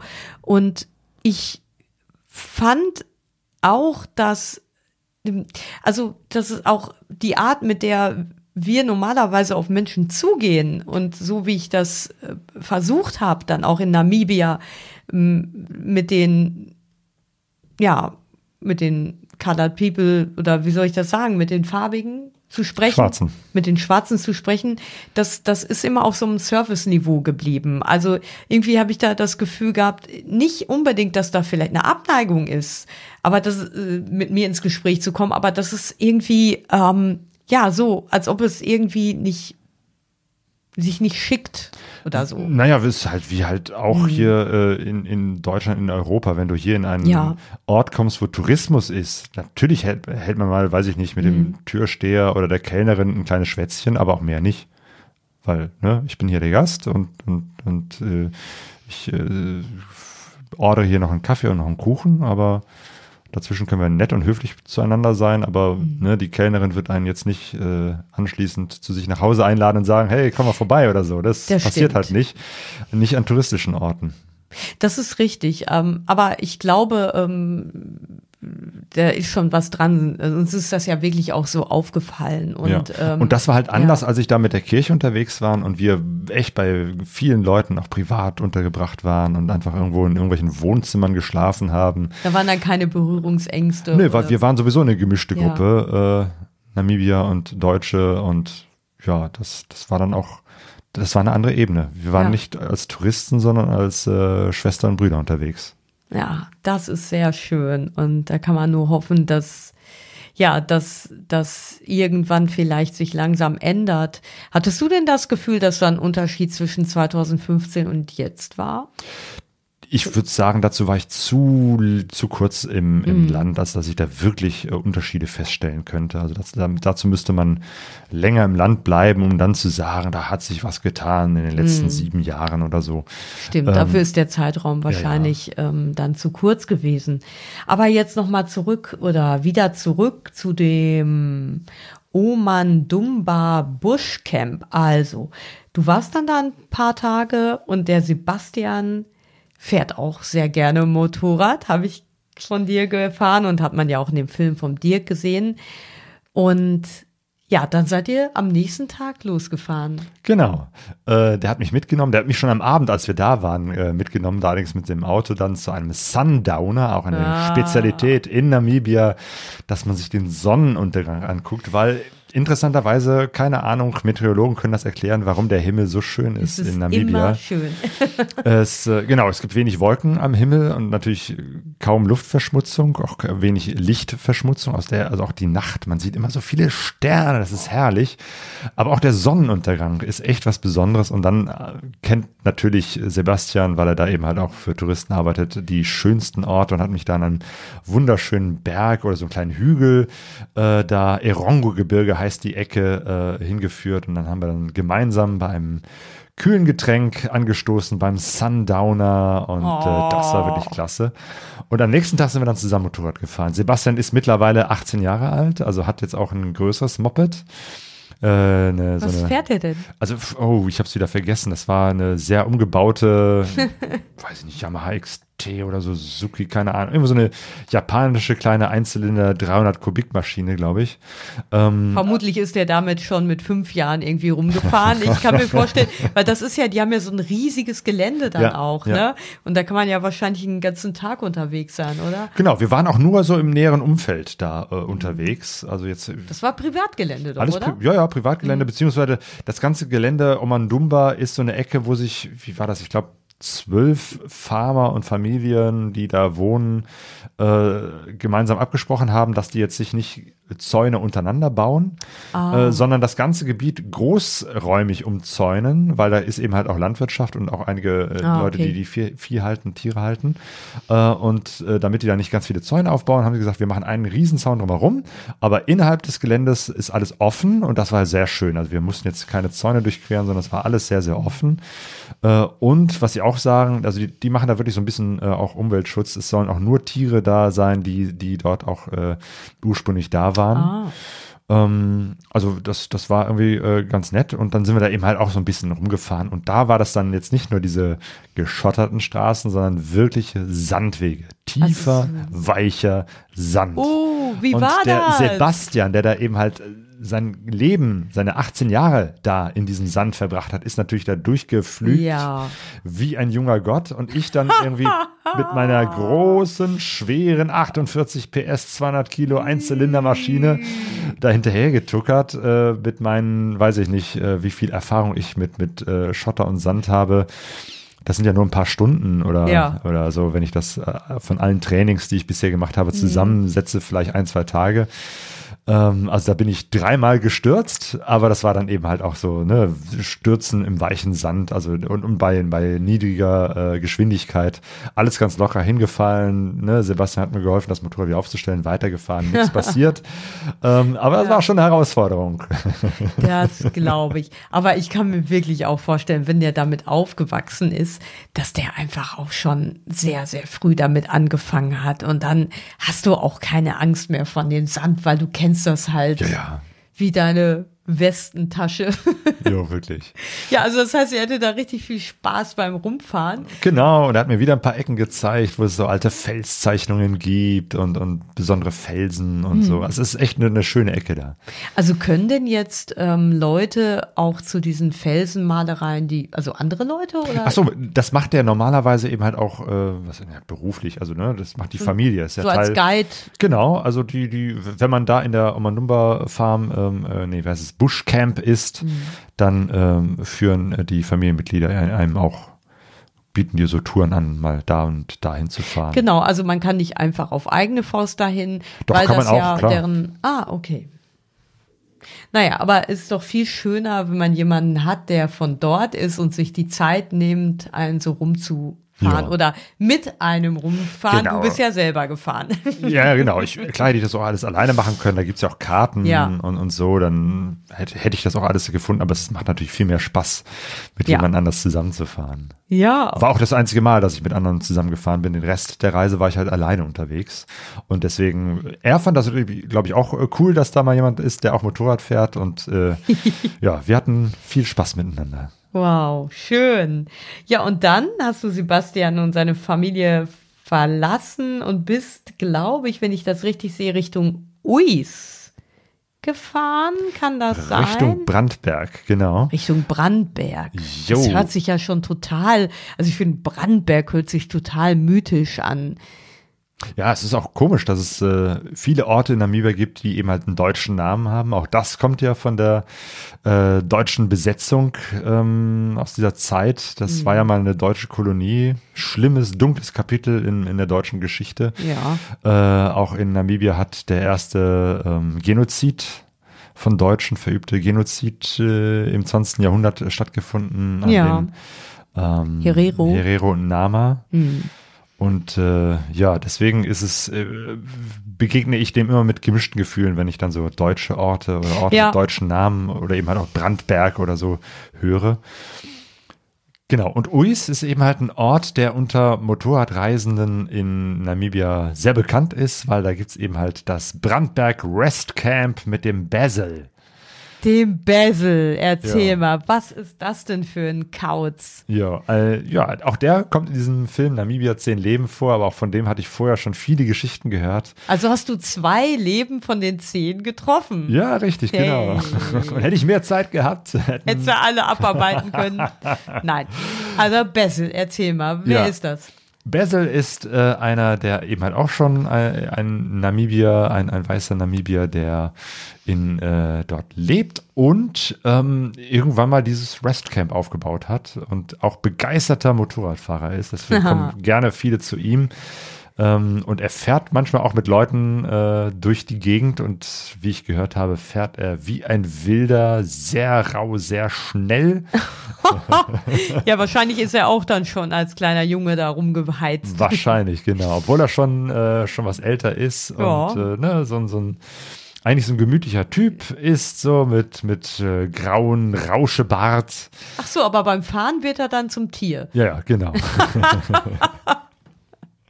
Ja, und wie war die Begegnung? Hast, bist du ihm überhaupt Ja, ja, ich habe ich hab einen langen Abend bis tief in die Nacht mit Bersel zusammengesessen. Das war echt lustig. Mhm. Allerdings, als ich da ankam, also da, da dachte ich so, jetzt kann ich endlich mal zelten, weil, weil es ist eben halt so, so ein Ort, wo man zelten kann, aber wo es auch so, so äh, Zimmer gibt Mhm. und ein Pool und eine kleine Bar und so. Und ich, ich kam da mittags, gegen mittags um 12 Uhr an. Äh, dachte, ja, super, habe ich ja noch viel Zeit.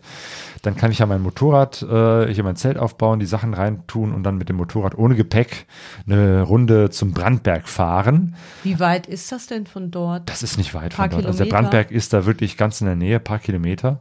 Ähm, allerdings wusste ich schon, ne, es wird Schotter, deswegen ist gut, irgendwie das ganze Gepäck jetzt nicht mitzuschleppen. Ich hatte Zelt dabei und, und einen Schlafsack, Isomatte, Der Klamotten, übliche Kram. Kamera. Ich hatte sogar eine Drohne dabei und äh, ja, also viel Zeug.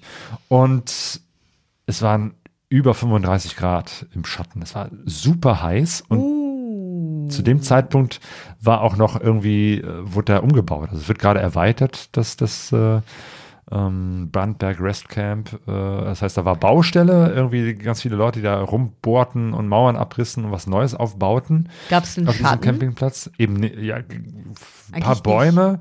Ja. Und ich kam da an, habe schon geschwitzt wie ein Tier. Ja. Da war kein anderer, kein anderer Mensch, kein Zelt, nix. Nur diese Bauarbeiter und diese Baustelle. Und ich war schon völlig erschöpft und wollte aber noch losfahren und mein Zeug da lassen und dachte, Ja. ja, stelle ich mich jetzt hier irgendwo mein, mein, mein Zelt hier in die Sonne, wissend, dass vielleicht dann irgendwann gegen Abend ein Schatten ist. Und dann habe ich gedacht, nee, komm, das tue ich mir jetzt nicht an. Ich, Ja. ich miete da jetzt ein Zimmer, pack mein Zeug da rein und fahre dann los Ja. habe das dann auch so gemacht ähm, und bin dann eben halt mit, mit leichtem Gepäck und nur einem Koffer äh, losgefahren, nochmal zum Brandberg, habe noch ein bisschen fotografiert, bisschen mit der Drohne rumgeflogen. Ja, wie, ähm, was ist da? Ist das schon, ähm, ist das mehr so ein Hügelchen? Nee, nee, ist ein richtig großer Berg, also vor allem ein breiter Berg. Der ist jetzt nicht so hoch, aber sehr breit. Also man kann nicht mal eben innerhalb von ein paar Minuten drum rumfahren. Oder kann man überhaupt darum? Ja, kann man. Hätte ich mehr Zeit gehabt, hätte ich es vielleicht auch versucht. Äh, es gibt auch so, so einen Weg um den Berg herum. Der ist aber an einigen Stellen sehr, sehr schlechter, sehr feiner Schotter. Also ist schon eine Herausforderung.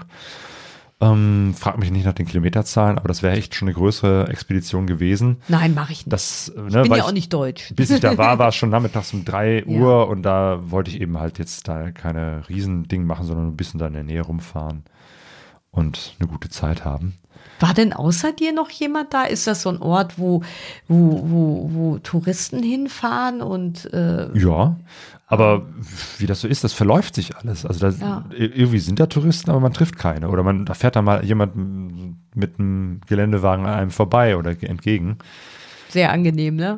Angenehm ist, wenn sie einem entgegenkommen, weil man weiß, man, ah, da ist jemand. Unangenehm, wenn sie einen überholen, weil die ja meistens tierisch stauben und dann hatte ich das oft so, dass ich fast gar nichts mehr gesehen habe und dann wirklich so ganz langsam abbremsen musste und warten musste, bis dieser Staub sich gelegt hatte, damit ich wieder sicher weiterfahren konnte. Oh ja, da ist das wie so ein Blindflug, ne? Ja, ja, und das ist, äh, das möchte man nicht gerne machen, weil man muss wirklich auf die Straße achten, Ja. weil es gibt ganz viele Spuren, also innerhalb dieser großen äh, äh, Bänder da aus, aus, aus Schotter muss man schon gucken, dass mal äh, weiter rechts, mal weiter links, wo ist gerade am wenigsten Schotter oder nicht so, nicht so weicher Schotter. Also man kann nicht einfach so wie bei Asphalt, wo es egal ist, ob ich einen Meter Mhm. weiter rechts oder links fahre, man muss schon ein gutes Auge auf, auf den Untergrund haben und Da da ist es sieht- nicht so toll, wenn man von einer riesigen Staubwolke umgeben ist. Ja. Ich erinnere mich auch noch dran, 2015, als uns der Vermieter von dem Motorrad, da haben wir ja auch über so einer Karte gebrütet und ähm, ich weiß noch, dass ich ihn nach dem Zustand einiger Straßen gefragt habe, also Offroad-Straßen. Und dann hat er gesagt, was ja auch eigentlich Sinn macht, wenn ich mal so ein bisschen logisch darüber nachdenke, dass man das bei bei vielen Offroad-Straßen gar nicht so sagen kann. Die sind manchmal sehr versandet, manchmal nicht. Das ist ja nicht wie so ein Asphaltband, was, ja, selbst da gibt's ja mal Dellen und Löcher, aber ähm, das ist ja irgendwie ständig in Bewegung. Genau, das ändert sich immer wieder. Ja, Ähm, eine Straße, deswegen- die mal nicht versandet ist, Ja. kann dann sehr versandet sein. Von daher lohnt es sich schon, Inge, klare Sicht zu haben, ne? Genau. Wa- Was man schon machen kann, ist manchmal, wenn man Leute trifft, die gerade auf der Straße einem entgegenkommen, dass man dann fragt, wie ist die, der, der Zustand der Straße? Die können das dann ganz frisch sagen, der ist gut oder schlecht. Aber was jetzt gut ist, kann in zwei, drei Wochen schon wieder anders aussehen.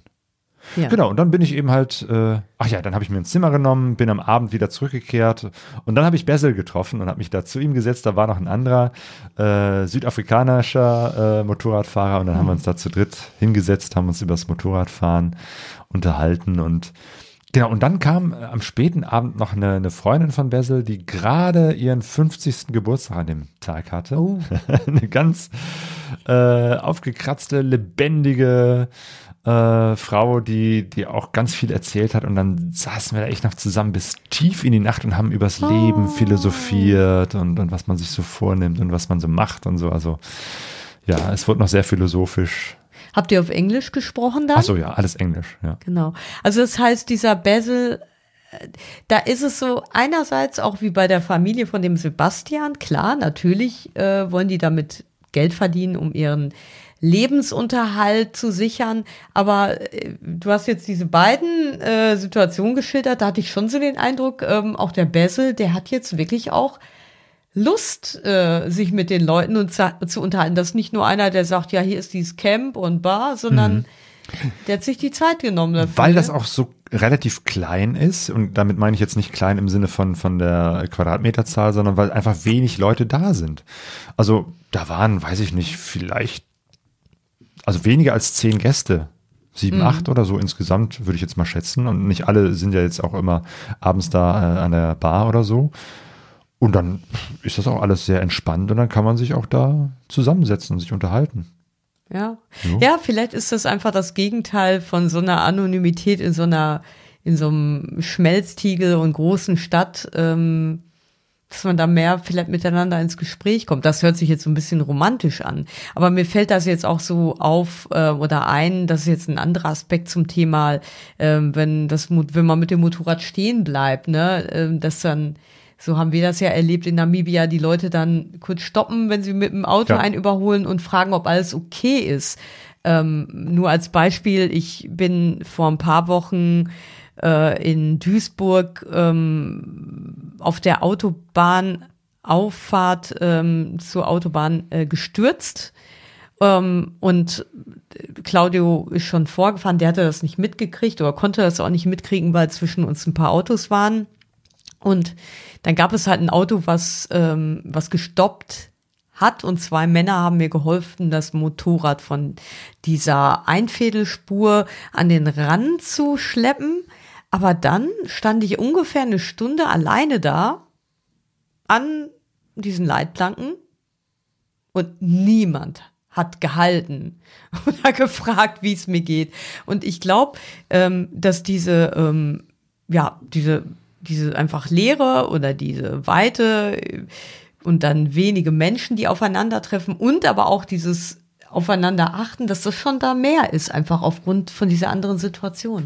Also was gleich wäre in Namibia, dass du auch eine Stunde da stehst, Ja. weil aber keiner da ist. Genau. Aber wenn dann nach einer Stunde jemand vorbeikommt, wird diese Person anhalten und fragen, ob Ja. alles okay ist. Ja. Weil das ist tatsächlich das Bewusstsein bei allen, die da unterwegs sind, also sowohl Einheimische als auch Touristen.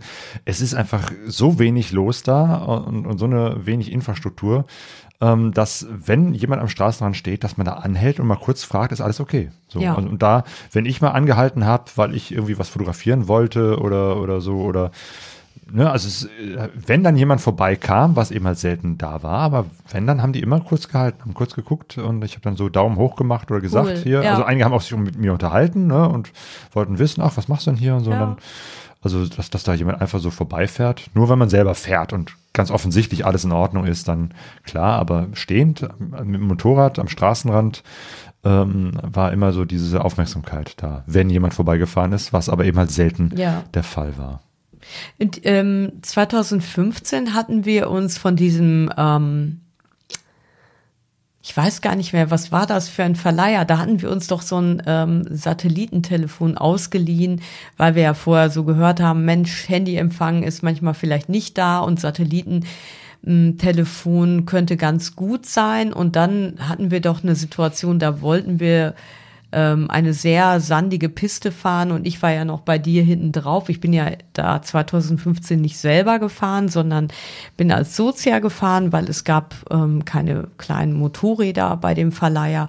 Ähm, und ja, und da sind wir dann so eine kleine Piste, sandige Piste gefahren, wo vor uns ein Motorradfahrer verunglückt äh, war oder auch einen schlimmen Unfall hatte.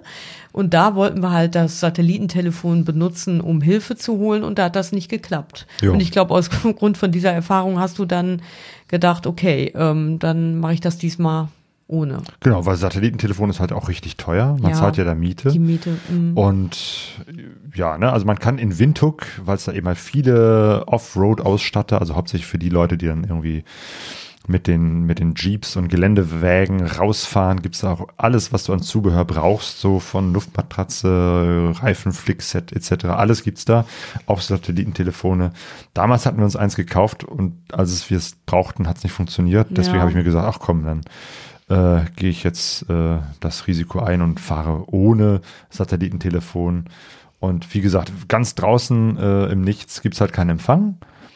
Aber sobald man so ein bisschen in der Nähe einer größeren oder auch kleineren Stadt ist, gibt's Empfang. So, und da habe ich gesagt, okay, das, das Risiko gehe ich ein. Du warst ja jetzt, ähm, wenn man sich so die Karte von Namibia vorstellt, was ich eigentlich nicht so gut kann, aber du warst ja jetzt bis jetzt hauptsächlich im oder nur im Landesinneren unterwegs, Ja, als genau. du aufgebrochen bist äh, von Windhoek. Ähm, und Windhoek ist ja auch nicht an der Küste. Nee, nee. Ne? Genau. Land, alles Landesinnere, alles heiß, alles Wüste Mhm. und, und ähm, genau, dann bin ich auch Richtung Küste auch gefahren. Wobei ich habe dann erstmal am nächsten Tag ähm, noch eine kleine Runde südlich vom Brandberg äh, gefahren. Also ich meine, das war auch Richtung Küste. Aber das war die schönste Strecke, die ich in Namibia gesehen hatte. Warum? Also d- wü- dass Wüste so abwechslungsreich und toll sein kann, habe ich wirklich erst da erfahren. Ich meine, es ist immer abwechslungsreich.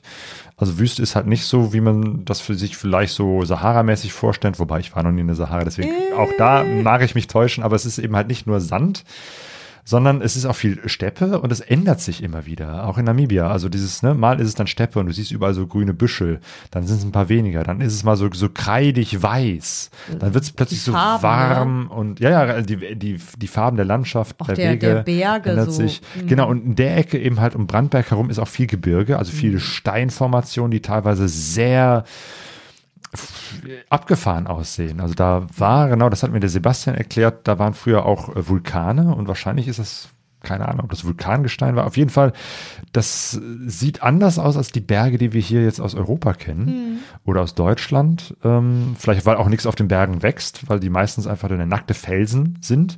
Und dann waren zum Beispiel Berge, die so rötlich schimmerten oder welche, die so Streifen hatten, als ob die gerade frisch aus äh, irgendwas da abgebrochen wäre. Man sieht so irgendwelche ähm, ähm, verschiedenen Gesteinsformationen im ne? Ja. Berg selber. Also auch die Straßen sind zwar größtenteils geradeaus und sehr, sehr, sehr gerade, aber da unterhalb von Brandberg gab es eine Straße, die eben halt so plötzlich Kurven hatte. Oh. Und, und man wusste nicht, was kommt hinter der nächsten Kurve, weil da auch Ja. so, so kleine Gebirge waren und kleine Felsen. Also das war richtig toll, die Straße. Also es war, Bersel hat mir auch diese Straße empfohlen Ah, ähm, und hat mir gesagt, fahr da lang bis zur T-Kreuzung und dann links und so. Und dann bin ich da auch lang gefahren äh, und das hat großen Spaß gemacht.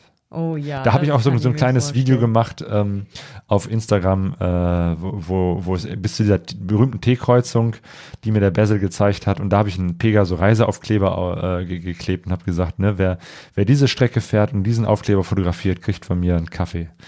War Einfach so als, als Tipp, Leute, wenn ihr in Namibia seid, es. Soll, macht nicht nur irgendwie Etosha und die üblichen Touristendinger, sondern fahrt da auch mal um den Brandberg herum. Das ist toll. Fahrt und sucht den Pegaso Reiseaufkleber und dann ist euch ein leckerer Kaffee sicher. Das ist doch jetzt mal hier ein Aufruf. Ja, und dann, wie gesagt, dann bist du durch die Wüste zur Küste gefahren. Jo. Hört sich jetzt so simpel an, aber in Namibia ist das ja wirklich ein, ein Kontrast. Ja, ein Kontrast, der, der stärker kaum sein könnte. Denn man fährt ja von der Wüste durch die Wüste bei über 30 Grad, 35, 36 Grad. Ich hatte keinen Thermometer dabei. Es war sehr, sehr heiß.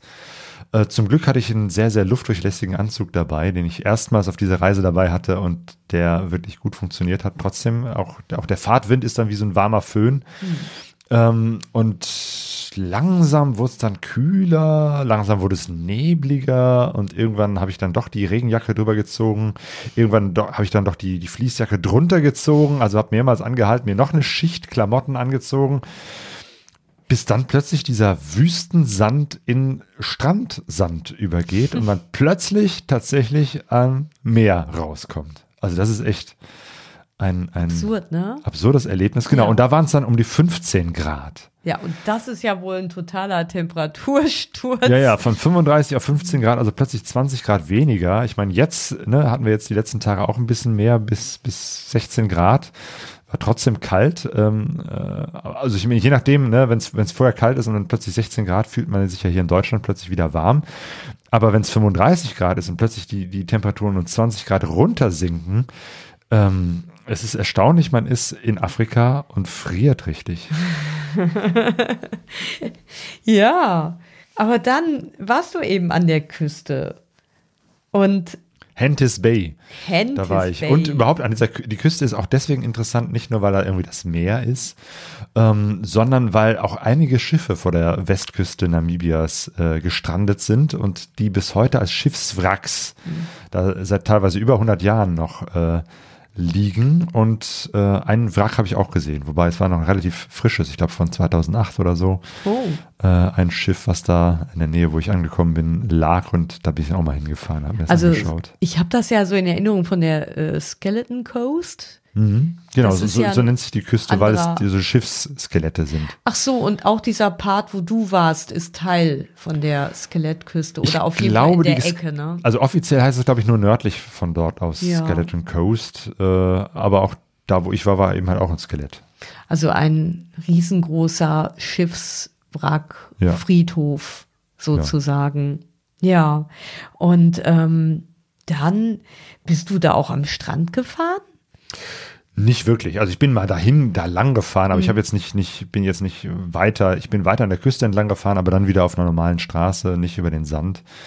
Ähm, wäre vielleicht auch lustig gewesen, wobei es da, wo ich angekommen bin, erstmal auch nicht, nicht so weiterging. So wirklich am Strand entlang, deswegen habe ich schon die Straße genommen. Das Gute war, dass ich so, so einen äh, Luftkompressor dabei hatte. Also das, das war äh, eins der, der guten Dinge, die ich dabei hatte, die sich, wo, wo sich im Nachhinein wirklich gelohnt hat. Zum ersten Mal habe ich mir für diese Reise extra so ein, so ein Ding, so ein, wie heißt das, äh, Ach Gott, jetzt habe ich den, ich hatte eben eben Kannst noch du ja nachreichen. Genau. So heißt das ja immer in der Bundespressekonferenz. Äh, finden Genau. Sie dann Also ein, ein ganz, ganz kleiner, kompakter äh, Kompressor, den man an die ähm, Motorradbatterie anschließen kann. Ich hatte mir vorher extra so einen Anschluss schon ans Motorrad rangebastelt, damit ich ihn auch nutzen konnte, also ohne jetzt um jedes Mal die Batterie da anzuzapfen.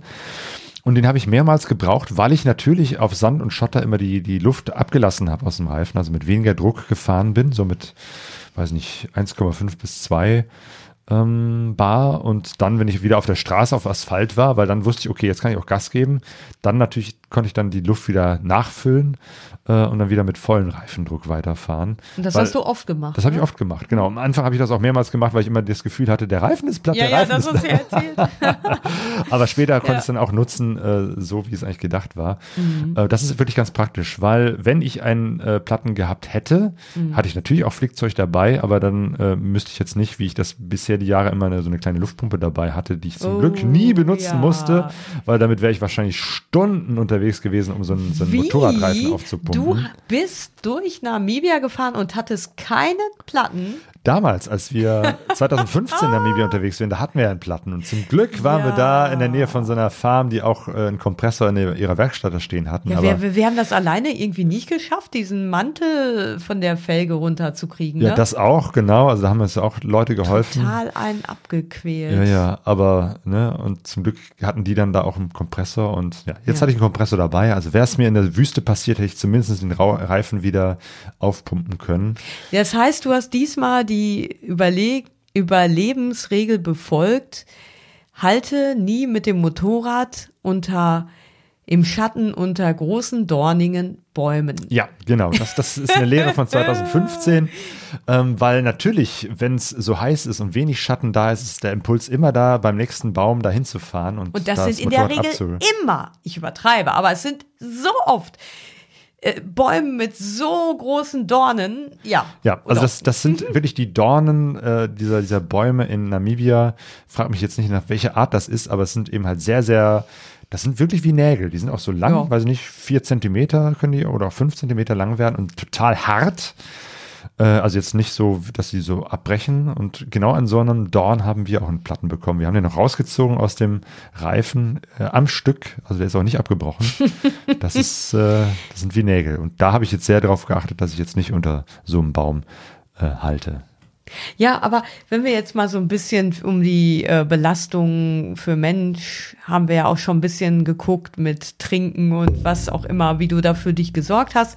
Aber mit der Maschine, also du hast jetzt gesagt, Luft ähm, ablassen und wieder aufpumpen. Wie war das denn so mit der Wartung? Also musstest du bei diesem bei diesem Klima äh, dann auch öfters die Kette schmieren, weil das so ein trockenes, sandiges, staubiges Klima war? Ich habe die Kette nur einmal geschmiert. Äh, ich hatte auch kein Kettenöl dabei. Ähm, also das Gute ist, äh, der Vermieter, ähm, Gravel Travel kann man ja ruhig sagen. Ja, die kann man das, sagen. Ne? Also die machen Ja, geführte klar. Touren, äh, die sind bestimmt auch gut, aber ich hatte eben halt die, die, die tolle Möglichkeit, mir das Motorrad da auszuleihen und der Ralf Möglich hat mir da auch Das wirklich so- möglich gemacht. Ja, genau. Und der hat mir eben halt ein Navi mitgegeben, zwei Ersatzschläuche für vorne und hinten, äh, bisschen Werkzeug, dass ich das, den, den Reifen hätte auch äh, abnehmen können. Was wollte ich jetzt, worauf wollte ich jetzt hinaus? Äh, gute Frage. Achso, äh, Ölen, genau. Ich hatte kein Öl dabei, kein Kettenöl. Und äh, eigentlich heißt es ja auch, im Sand soll man nicht zu viel ölen, weil wenn der Sand dann am Öl der, der Kette kleben bleibt, verschleißt die stärker als sonst. Ja, das kann ich mir Aber als ich dann vorstellen. in, an der Küste angekommen war, war die Kette schon echt sehr, sehr trocken und ähm, da bin ich halt auch wieder ein bisschen Straße gefahren. Da dachte ich, jetzt muss ich mal wirklich die, die Kette ölen.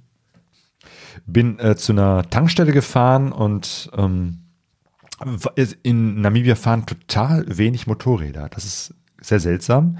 Also auch nicht diese kleinen Mopeds, die man Ja, sonst äh, in vielen man das so anderen in vielen Ländern afrikanischen Ländern kennt, ne? So, Genau, so, so eine ja. Mischung aus Scooter, Roller, äh, Halbautomatik, wie auch immer. Genau, auch davon gibt es ganz, ganz wenige. So im Alltag, ne? Ja, ja, so Ja. irgendwie, die fahren alle Autos oder gehen zu Fuß oder fahren Fahrrad. Mhm.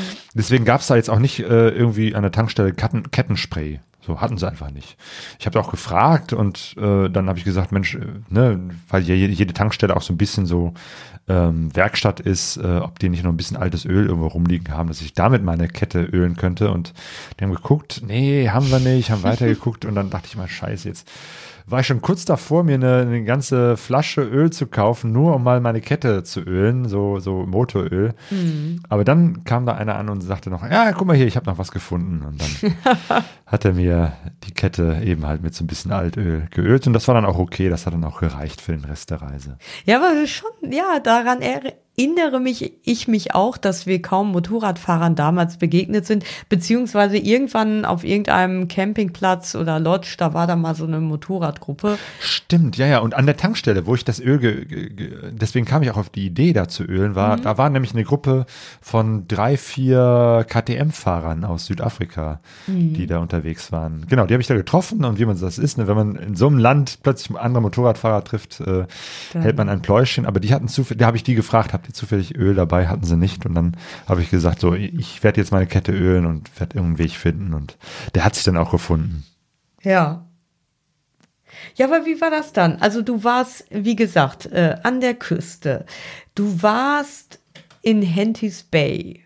Genau, ich bin dann runtergefahren, die Küste entlang bis runter bis Walvis Bay, weil ich da noch äh, eine, eine Bekannte getroffen habe, die später dann mit uns diese, ähm, diesen, diesen, äh, diese Begegnung da vom Kirchenkreis Essen mit Namibia, eine der Organisatorinnen war da in Walvis Bay. Äh, die habe ich da getroffen. Das heißt, ich war kurz da, bin von dort aus wieder hochgefahren und bin dann ähm, wieder zurück, beziehungsweise ein Stück zurück, äh, dann ins Landesinnere wieder gefahren, weil ich auch mir gesagt habe, Mensch, mir ist es zu kalt hier an der Küste. 15 Grad, dafür fahre ich in Afrika. Oh, nee. Und dann fahre ich wieder zurück und dann bin ich nach äh, Karibib gefahren. Nicht in die Karibik, sondern nach Karibib. Und da hast du einen, ja, den originellsten Schlafplatz auf der ganzen Reise gefunden. Genau, weil da kenne ich auch wieder jemanden, äh, nämlich die Amanda. Und Amanda ist eine Namibierin, die einen Kindergarten, einen privaten Kindergarten dort hat. Und äh, genau, die habe ich dann da getroffen und äh, die hat dann auch gesagt, ja, du kannst auch direkt hier übernachten. Äh, allerdings hatte sie selber Gäste äh, da in ihrem Haus und äh, deswegen blieb nichts anderes übrig, als dass sie mich in ihrem Kindergarten, äh, der so ein, so ein kleiner Anbau an ihrem Haus, also sie baut gerade ein neues Gebäude und gerade ihr Privathaus ist dann sozusagen der provisorische Kindergarten, hat so einen Anbau. Und in diesen Anbau zwischen, weiß ich nicht, äh, Alphabet und lustigen Mickey Maus Figuren an der Wand. Bausteinchen. Bausteinchen und, Spielen habe ich da so eine meine Matratze aufgebaut und äh, die hatte sogar noch so ein Feldbett, äh, so ein Klappfeldbett Cool. und dann konnte ich da übernachten. Und, am nächsten Morgen sind die Kinder auf dir rumgehüpft und haben dich geweckt. Das war noch ganz witzig. Die, Amanda sagte mir, äh, guck, dass du früh aufstehst, weil ab 7 Uhr kommen die Kinder. Oder ab 8 Uhr, ich weiß nicht. Auf jeden Fall bin ich früh, ich glaube um 7 Uhr aufgewacht, äh, aufgestanden, habe mir den Wecker gestellt und habe dann auch rechtzeitig meine Klamotten zusammengesucht. Was macht der fremde Mann da Ja, in ja, unserer weil dann Kita? kamen auch schon die ersten Kinder und ich war noch nicht ganz fertig mit dem Motorradpacken, weil ich hatte das auch da hinter dem Anbau Ja. äh, geparkt und vor dem Anbau äh, haben dann die Kinder auch schon gespielt. Das heißt, ich musste dann an den Kindern vorbei das, das fette Motorrad äh, vorbei. Fanden die. Und das spannend? Ja, ja, es war natürlich dann der Renner, der, der, der äh, große Mann mit dem äh, Der große, großen Motorrad. ja. dann haben wir dann noch zusammen gestanden, dann haben die noch Lieder gesungen, so, die haben so so ein Morgenritual, wie die anfangen mit Ah. Lieder singen. Ähm, und das war Ende Oktober und die haben schon äh, Weihnachtslieder geübt für Weihnachten. Das war dann auch seltsam. Ne? Das kann ich mir vorstellen. ja, in so einem afrikanischen Land zu stehen, da war es dann auch wieder schön heiß, so 25 bis 30 Grad. Man steht da, schwitzt herum in kurzen Sachen und singt ein Weihnachtslied. Boah. ja. Ähm, das ist ja alles total, das sind ja total schöne Erinnerungen, ne? Und schöne Momente, die du da jetzt gerade erzählt hast.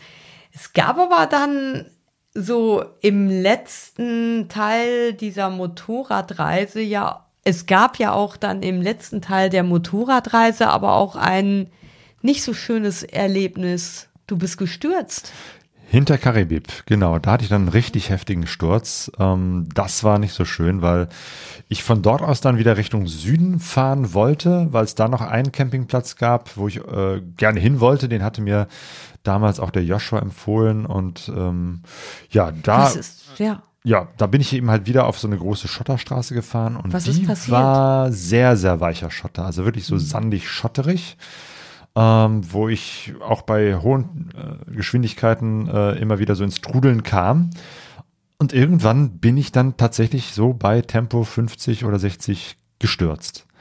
Ich kann dir gar nicht im Nachhinein sagen, was da passiert ist. Also, ne, das Motorrad kam ins Schlingern und es hat nicht gereicht, dass ich einfach so einen Gasstoß gebe, nochmal Mhm. beschleunige, dass ich dann die ganze Maschine wieder stabilisiere, sondern ich bin wirklich richtig bei hohem Tempo hingefallen. Bist du zur Seite? Ge Zur Seite, genau. Nach, nach links gefallen, äh, gefahren und zum Glück bin ich auch vom Motorrad runtergefallen. Also nicht unter, du lagst nicht unter ich dem lag nicht Motorrad. drunter, sondern bin irgendwie daneben äh, hingefallen, aber bin auch noch auf den, aufs Gesicht gefallen. Zum Glück hatte ich ja meinen Helm ähm, Aufs an. Gesicht, das ist ja ganz übel. Ja, ja, irgendwie. also hätte ich den Helm nicht gehabt, beziehungsweise, oder hätte ich so, so, so einen offenen Helm, wie sagt man, so, so einen Halbschale oder so etwas gehabt. dann- Jethelm vielleicht. Ja, ja, genau. Da, da wäre, glaube ich, äh, mein Gesicht ganz schön im Eimer gewesen. Hättest du, hättest du denn dich mit den, ist da nicht so ein automatischer Impuls, sich abzustürzen mit den Händen? Oder? Habe ich wahrscheinlich auch gemacht. Wie gesagt, das ging alles viel zu schnell. Mhm. Aber ich weiß noch, dass ich kräftig so paff mit dem Gesicht äh, oder mit dem Helm auf den Helm gefallen bin. Und ich hatte, äh, habe einen offenen Helm mit äh, diesen, mit so einer Crossbrille. Das heißt, der ganze Dank. Mhm. Helm war voll mit Schotter und Staub. Ich, war im Mund, in den Augen, nein, in den Augen nicht, aber drumherum, um die Brille herum, es war alles voller Schotter. Aber ähm, du hattest keine Verletzung im Gesicht. Nee, nee, nee, nee, nee. Das, das war halt das Gute, dass der Helm wirklich alles ähm, abgehalten hat und Mhm. Cool, ja. am Helm sieht man gar nichts. Also ist auch nichts gebrochen und nichts. Also es ist äh, irgendwie ein Hoch auf den Helm, ein Hoch auf die meine Kleidung. Ich hatte ja trotz der Temperat hohen Temperaturen die ganze Zeit meine meine Mhm. äh, Motorradkombi an, äh, Stiefel, ähm, ähm, äh, Handschuhe, das ist echt wichtig, weil in so einem Ja. Moment, äh, wenn da nicht was Reißfestes, äh, du keine Klamotten hast, die reißfest sind, auf so einem Schotter wäre eine Jeans oder so wahrscheinlich völlig zerrissen. Ja. Das Einzige war wirklich so zwischen ähm, dem, den relativ kurzen Handschuhen äh, Ah, und dem Ärmel, da bin ja. ich so ein bisschen äh, mit die Haut und genau ein, ein Finger vom, vom Handschuh ist aufgerissen. Hm. Ähm, aber das war so ganz oberflächliche Schürfwunde, aber nichts Schlimmes. Was hattest du denn für Handschuhe? Das waren so Billighandschuhe, die einfach nur so So luftdurchlässige, ja, ja, luftdurchlässige Sommerhandschuhe? Sommerhandschuhe, die zwar verstärkt waren, so an den Knöcheln und an der Hand- Handinnenfläche, das ist schon wichtig, aber der Rest, das war relativ einfacher Kunststoff, Mhm. der ist sofort zerrissen. Ja, und dann, also dann gab es doch bestimmt so einen Schreckensmoment, wo du dich erstmal sortieren musstest und gucken musstest, bin ich irgendwie ähm, schlimm verletzt Mhm. oder Genau, da, da gehen ja dann alle möglichen Gedanken Mhm. äh, durch den Kopf und ich dachte auch erstmal, um Gottes Willen, äh, kann ich jetzt aufstehen? Habe ich mir was gebrochen? Ich bin aufgestanden und äh, konnte feststellen, nein, ich habe mir nichts gebrochen, äh, noch nicht mehr heftige Schmerzen, also ein bisschen schon, aber äh, hauptsächlich war es der Schreck. ja. Also es ist erstaunlich, wie man bei so einem hohen Tempo so weich fallen kann. Ja. Also auf Asphalt hätte ich mir wahrscheinlich ja. einiges gebrochen. Ähm, und der nächste Gedanke ist natürlich, was mit dem Motorrad? So, ähm, ist jetzt hier die Reise zu Ende? Muss ich jetzt irgendwie einen Abschleppwagen äh, organisieren? Und äh, aber nee, auch das Was war Motorrad. mit dem Motorrad? Also das sah erstmal auf den ersten Blick, äh, jetzt war nichts abgebrochen. So, ähm, aber erstmal konnte ich es gar nicht aufrichten, weil es da seitlich erstmal auf, auf der Seite lag, völlig grau von diesem Staub. Das erste, was ich gemacht habe, war natürlich Handy raus und erstmal filmen. Klar, solange die Finger noch dran sind. genau. Also davon gibt es eine schöne Szene. Ähm, aber genau, ich konnte das Motorrad auch erstmal so nicht aufheben. Das heißt, dann muss habe ich erstmal angefangen, die, die Koffer abzuschnallen, die Tasche abzuschnallen, erstmal das ganze Gepäck rauszuholen, irgendwo an diesem staubigen Straßenrand. Ich meine, in dem Moment ist man jetzt auch nicht so sortiert, sondern guckt, dass man hektisch Ja. erstmal Gepäck äh, und, und erstmal das Motorrad leichter macht. Drumherum auch kein Lebenszeichen, kein kein Haus, nix. Nix, nee, nee, das war wieder so im, im Nirgendwo. Äh, aber als ich gerade fertig war mit dem Koffer ausräumen, kam dann ein Auto vorbei äh, von zwei Namibiern und äh, die habe ich dann sofort angehalten und habe gesagt, hier Leute, helft mir mal eben das Motorrad aufheben, weil ich wusste noch gar nicht, ob das Motorrad überhaupt fährt. Hätte ja nichts genützt, wenn ich das alleine aufhebe und dann, dann wäre es nicht fahrtüchtig gewesen. Deswegen, äh, die haben mir dann zum einen geholfen, das äh, Motorrad aufzuheben und dann habe ich gesagt, bitte wartet mal eben kurz, ich will Ja. mal kurz fahren, äh, erstmal gucken, geht das Ding überhaupt an und erstmal eine Runde fahren, um zu gucken, kann ich jetzt weiterfahren oder müssen die mir jetzt irgendwie äh, Hilfe holen. So und dann, Und ne, ist es auch sofort wieder angesprungen? äh, ja, also ne, nach dem zweiten, dritten Versuch, es hat auch erst ein bisschen Benzin verloren, aber es war jetzt nicht viel, aber ähm, es ist angesprungen und dann, dann bin ich auch ein paar Meter da nochmal rechts, links gefahren, um zu gucken, Lenkung, äh, Motor, geht alles und tatsächlich habe ich festgestellt, okay, der Lenker ist ein bisschen verbogen, aber sonst ist alles gut und dann konnte ich den beiden äh, Herren auch sagen, okay, vielen Dank, äh, alles gut, ab hier kann ich mir wieder selber helfen. Äh, ab- B- Bist du denn dann, konntest du dann äh, einfach, warst du innerlich da ruhig oder hast du gezittert oder wie, wie war das? es ist erstmal natürlich ein Schock, aber man ist auch erstmal voll mit Adrenalin. Man funktioniert irgendwie, Man funktioniert irgendwie, ne? Ja. ähm, also weiß ich nicht. Im Nachhinein denke ich mir, ich hätte mich jetzt auch heulend an den Straßenrand setzen können. Und äh, aber nee, ich, ich war da so richtig, ähm, habe richtig funktioniert, wusste, jetzt muss ich das tun, jetzt muss ich Ja. das Motorrad erstmal Ja. aufheben mit der Rückentechnik, so also ne, außen mit den mit den Füßen und mit den Beinen und das hat nicht funktioniert. Okay, jetzt muss ich das Gepäck abräumen, jetzt Mhm. muss ich erstmal gucken. Ja, dann kam das Auto, ich habe mich dahingestellt und die Leute, mit denen mich unterhalten und die haben mir dann auch gesagt, äh, wieso bist du hier alleine unterwegs hier mit, mit, Mhm. mit dem Motorrad und äh, die, die Straße ist hier total schlechter Zustand. Also die haben mich auch gewarnt, haben gesagt, hier, das geht jetzt hier mehrere äh, Kilometer, Wird nicht besser, 70 ne? Kilometer so weich weiter mit dem Schotter. Hier ist schon mit dem Auto schwer zu fahren. Und dann habe ich auch gesagt, okay, nee, komm, dann, dann drehe ich um und, und fahre wieder zurück nach Karibik und von dort aus dann wieder über die große äh, asphaltierte Straße, weil äh, ja, noch, noch weiter auf dieser Straße wollte ich dann nicht fahren. Was sehr schade ist, weil dadurch konnte ich dann eben halt nicht da zu diesem Zeltplatz, wo ich eigentlich hin wollte. Ach, das war der Weg zu dem Zeltplatz. Aber erstmal war ich froh, dass alle meine Knochen heil war, dass das Motorrad weiterfuhr und ich dann alles wieder einräumen konnte und erstmal weiterfahren konnte. Genau, ich stelle mir halt vor, ähm, das ist sicherlich anders, wenn du mit der Gruppe fährst. Ähm, denn wärst du bestimmt, wenn du mit anderen Leuten unterwegs gewesen wärst und dich halt nicht verletzt hättest so und das Motorrad noch okay ist, dann wärst du bestimmt auch weitergefahren, weil dann weiß man, okay, man kann sich gegenseitig hochhelfen. Aber ich finde das richtig dann, wenn man alleine ist, dann auch das so abzuwägen, zu sagen, okay, nee, ich drehe jetzt um. Ich bin dann auf dem Rückweg auch viel langsamer gefahren, weil ich Ja. dann doch erstmal ein bisschen verunsichert war und bin dann mit Tempo 30 oder so gefahren und das war dann doch sehr ätzend, weil ich, ja. äh, obwohl das nicht, nicht weit war, weil nicht 20, 30 Kilometer, ist der Rückweg dann, wenn man so langsam fährt, auch wieder eine Stunde und äh, dann habe ich auch wirklich gemerkt, das ist äh, eher schlecht, so langsam zu fahren auf diesem weichen Schotter. Aber gut, danach habe ich dann auch wieder Mut gefasst und aber dann bin ich auch erstmal äh, über Asphalt zurückgefahren, weil ab Karibib äh, gibt's wieder eine Asphaltstraße Richtung Windhoek, weil das war dann auch mein vorletzter Tag. Das heißt, ich wusste, ich äh, kann jetzt eh nicht viel Zeit jetzt hier vertrödeln. Ich muss jetzt Gas geben, weil ich jetzt am äh, übernächsten Tag diese Konferenz hatte und vorher natürlich noch das Motorrad zurückbringen musste. Also von daher war äh, klar, ich muss jetzt zurück nach Windhoek. Leider, eine Woche ist echt viel zu Ja. wenig Zeit für dieses große, wunderschöne Land. Aber ich wollte ja noch unbedingt campen. Ich habe die ganze Zeit mein Zelt dabei gehabt und als Ach, wir stimmt. damals, äh, ne, 2015 unterwegs waren, haben wir ja so wunderschöne Campingplätze gefunden. Und irgendwie hatte ich im Hinterkopf, dass es überall in Namibia diese tollen großen Campingplätze gibt, wo man irgendwo sein Zelt Ja. aufbaut und, und rundherum, weiß ich nicht, mehrere Kilometer oder, oder 100 Meter bis, bis zum nächsten Campingort ist, also wo der, wo das Ja. nächste Zelt steht und man hat so das Gefühl, man ist alleine und Ach stimmt, hat da so eine Feuerstelle und so weiter. Ich Zelt. habe die ganze Zeit auf der Reise immer wieder, wollte ich Ah. mal zelten, aber da hat es nicht ergeben. Ja. Oder ne, es war jetzt wie, wie, wie in Uis einfach zu heiß mittags und dann, und, und ja, dann habe ich mal einen Zeltplatz nicht gefunden, weil es sie nicht gab. Und da habe ich gesagt, so, und jetzt suche ich mir einen Zeltplatz. Und Mhm. auch wieder da hatte ich wieder das Problem, dass ich gesehen habe, hier gibt es zwar ein paar ausgeschilderte, aber dann wieder keine Info auf Google Maps und so. Und dann habe ich dann doch einen gefunden, zumindest etwas, was als Camp irgendwie eingezeichnet war, aber nicht so ganz eindeutig. Und zum Beispiel, es gab keine Homepage davon. Ne? Und dann bin ich einfach mal hingefahren, habe gesagt, ich guck mal, ob da ein Zeltplatz ist. Und dann war das ähm, so ein Jugendcamp. Von, von irgendeiner Hey. christlichen, weiß ich nicht, sowas ähnliches wie CVM, glaube ich, äh, wo man auch wirklich auch gesehen hat, ne, so, so Häuser ähm, mit so einfachen äh, Zimmerchen und äh, ja, so, wo, wo eben halt so Jugend-Summer-Camps oder so etwas stattfindet. Yeah, Party. Aber ich weiß ja, wie das so ist, wenn man sich äh, so ein bisschen naiv äh, hinstellt und einfach fragt, kriegt man auch irgendwie eine Lösung hin. Und ich dachte so, jetzt, ich will hier mein Zelt aufschlagen und bin zu den Leuten hingesagt, habe gesagt, guten Tag, äh, kann ich hier zelten? So, und die haben Und? dann äh, auch gesagt, ja, hier ist jetzt gerade irgendwie eine Jugendgruppe, das ist aber, aber vielleicht da hinten.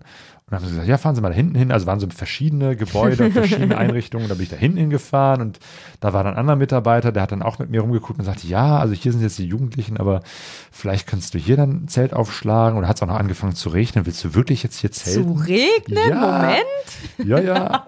ähm, und, äh, und ich so, ja, ich zähle auf jeden Fall hier. Und irgendwann hat er dann gesagt, Ja. weißt du was, komm hier. Hier kannst du ein Zelt aufbauen.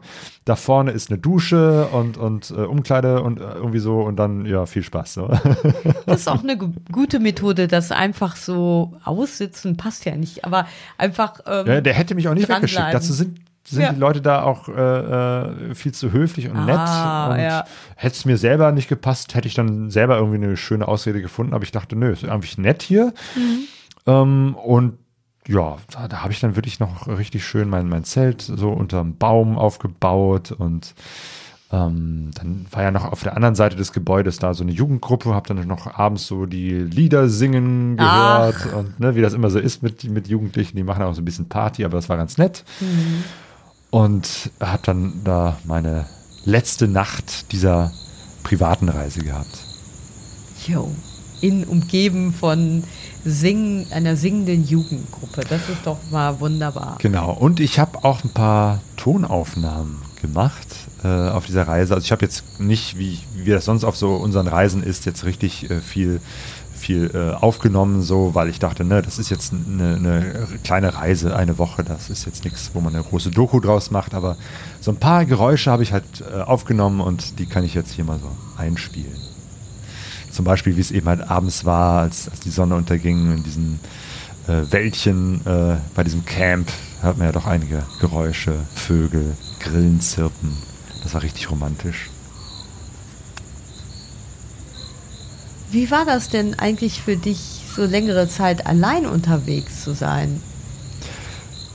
Es war schön, allein unterwegs zu sein, weil ich dann so mich gerade in dieser großen, weiten Wüste meditativ nur mich auf die, die Landschaft, auf das Unterwegssein in der Wüste konzentrieren konnte.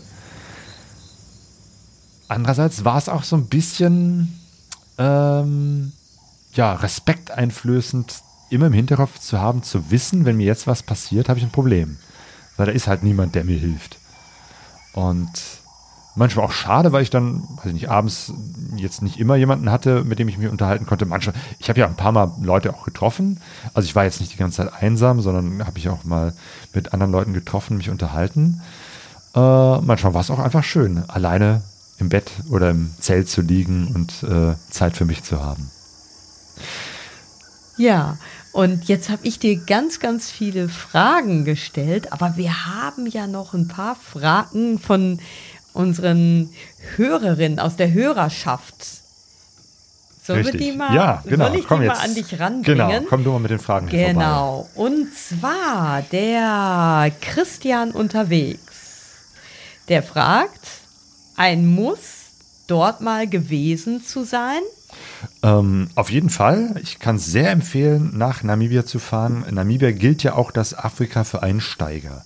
es ist also, wenn man noch keine großen Erfahrungen mit äh, Ländern des globalen Südens hat und auch noch nie in Afrika war, ist Namibia als erstes Land auf jeden Fall zu empfehlen, weil es eben halt eine gute äh, Infrastruktur hat. Man findet immer irgendwas zum Übernachten.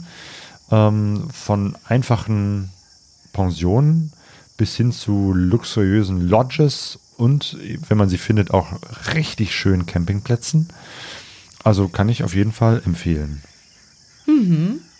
Und hier unten sind jetzt noch so andere Fragen. Sind die auch vom Christian? Ja, genau. Ah, genau. Da gab es noch Unterfragen. Okay, der Christian hat, hat mehrere ein- Fragen Hat gestellt. mehrere Fragen. Zum Beispiel die nächste ist ähm, Namibia auf eigene Faust oder lieber per Anbieter? Also man kann, wenn man mit dem Motorrad reisen will, eben halt auch eine Reise buchen äh, bei Gravel Travel. Vielleicht gibt es auch noch andere Anbieter. Doch, es, ich habe ich hab schon mal eine Gruppe anderer. Äh, ja, es gibt noch gesehen, andere ne? Anbieter, aber ähm, Genau, also kann man machen, äh, aber man muss es nicht tun, weil Namibia eben halt so, so einfach ist zu bereisen. Weil eben halt es so gut äh, touristisch ausgebaut ist, weil es auch die Sicherheitslage total gut ist da. Also man muss da jetzt keine Angst haben wegen Kriminalität oder so.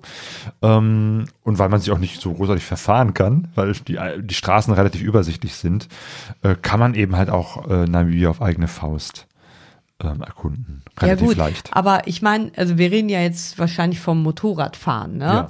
Da ähm, war ja jetzt die Sache so auf einsamen Straßen stürzen, ähm, dass es vielleicht ja dann doch ganz schön ist, wenn man nicht alleine fährt. Man kann es so, ja, ja. machen. Ja. Also wenn man diesen Aspekt sieht, also natürlich muss man nicht in der Gruppe fahren. Ähm, Genau, dazu passt ja auch die Frage vom Frank, dem Motochat.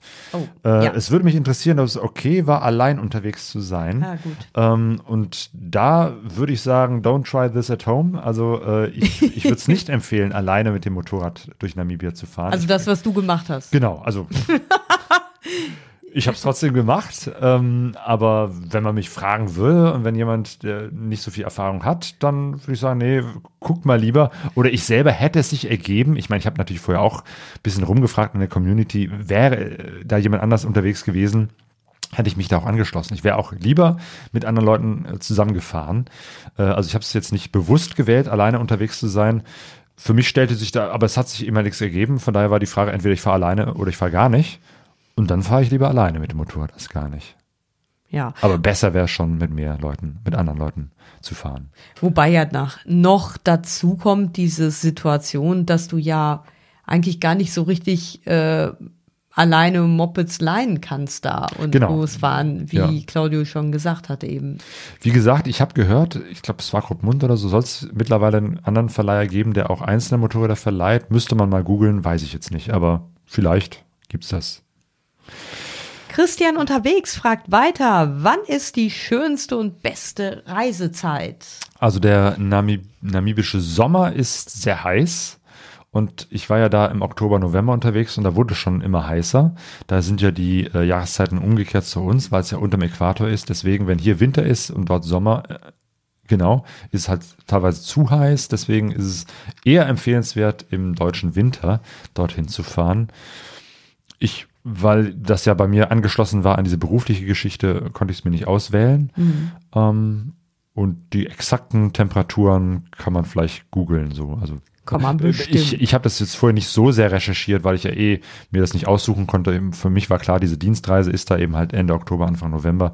Deswegen war für mich auch da die Frage, entweder ich nutze das, wenn ich schon mal da bin und mache diese Reise oder nicht. Ja, und dann fragt Christian noch, gibt es dort noch leckeren Kuchen? Namibia ist ja dafür berühmt, äh, Oh, leckeren ja. Kuchen zu haben. Eine wahrscheinlich auch etwas, was die deutschen äh, Einwanderer da mitgebracht haben. Nicht wahrscheinlich, sondern definitiv. Auf jeden Fall habe ich in einem Café in Windhoek, äh, das jetzt gar nicht so berühmt ist, ich weiß noch nicht mehr den Namen, aber sehr, sehr guten, leckeren Kuchen gegessen und weiß auch von vielen anderen Ecken, dass es da Kuchen, guten Kuchen geben soll. Es gibt doch diesen, also jetzt hoffe ich wirklich, dass ich nichts Falsches sage. Gibt es nicht diesen kleinen Ort Solitär, Ja. wo es den besten Apfelkuchen ganz Namibias geben soll? Mein ich, das ist wirklich so ein kleines Das habe ich auch gehört, ja. Ähm, äh, also, ja, also, Christian, wenn du in Namibia unterwegs bist, dann wirst du definitiv leckeren Kuchen finden. Genau. Fahr mal hin, probier es aus und erzähl mal, ob der Kuchen da wirklich so gut ist. Weil da war ich jetzt nicht. Genau. In Solitär. So, Alexander Smile fragt, wie war das noch mit den Frühstücksbrettchen? Das musst du jetzt erklären. Genau, Alexander ist einer von denen aus der deutschen Gruppe, mit denen ich dann zwei Wochen später unterwegs war. Ähm, und äh, wir waren ja eingeladen von der evangelisch-lutherischen Kirche, von jungen Erwachsenen dort, der Kirche dort und ähm, wussten also, wir werden unterwegs sein und verschieden, bei verschiedenen Leuten zu Gast sein und also muss man Gastgeschenke mitnehmen. Und wir haben uns überlegt, was kann man eigentlich so aus, als Gruppe aus Essen für ein schönes Gastgeschenk, irgendwie so eine Essener Spezialität mitnehmen. Kohle. Äh, ja. genau, hier ist ja so eine Bergbauregion. Und äh, ein anderer Gewesen. Freund von uns, der Ewald, der, der vertreibt ja auch so, so Ruhrgebietsdevotionalien und der hatte so Frühstücksbrettchen. Also erstmal Frühstücksbrettchen ist ja auch so eine deutsche äh, Sache. Ich weiß nicht, ob jenseits von Deutschland, Schweiz, Österreich es überhaupt bekannt ist, dass man ein Brot auf einem Stück Brett sich zubereitet zum Frühstück. Keine Ahnung, aber auf jeden Fall, es gibt von dem Ewald eben halt diese Frühstücksbrettchen mit Ruhrgebiets ähm, äh, Bildern drauf. Also ein richtig schönes buntes Brettchen mit so, weiß ich nicht, Fördertürmen und anderen schönen Orten des Ruhrgebiets draufgemalt. Und davon haben wir irgendwie 80 Stück oder, oder 60 oder so dabei gehabt und sind die auch alle losgeworden an nette Leute und haben denen jedes Mal erklärt, dass wir auf diesen Frühstücksbrettchen frühstücken. Ich weiß nicht, ob sie das verstanden haben, aber es war lustig, diese Frühstücksbrettchen da in Namibia. Ja, wer weiß, wo die jetzt, Geschenk. wo die jetzt alle eingesetzt werden. Ja. Ja, und dann haben wir noch von dem Alex, AK Road Calls Me, die Frage. Schöne Grüße nach Österreich. Ja, wie ist es mit Sprachbarrieren an Grenzen beziehungsweise Beamten? Grenzen habe ich ja nicht überschritten. Ich war ja die ganze Zeit nur in Namibia, beziehungsweise am Flughafen bin ich natürlich durch die Grenze gef- gegangen. Ähm, da weiß ich jetzt gar nicht, wie es für Österreicher ist. Als Deutscher äh, braucht man kein, ähm, wie sagt man, kein Visum, kann einfach so da durchspazieren. Um, Vermute mal für Österreich auch nicht. Keine also Ahnung, ich da, da ist ja wieder, trifft ja wieder der Satz vom Anfang zu.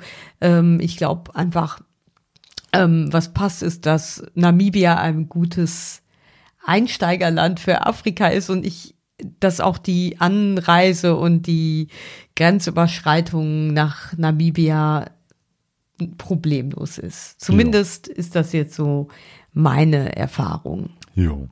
Ähm, und Sprache ist auch super einfach, weil Englisch ist dort offizielle Sprache. Also Englisch und Afrikaans.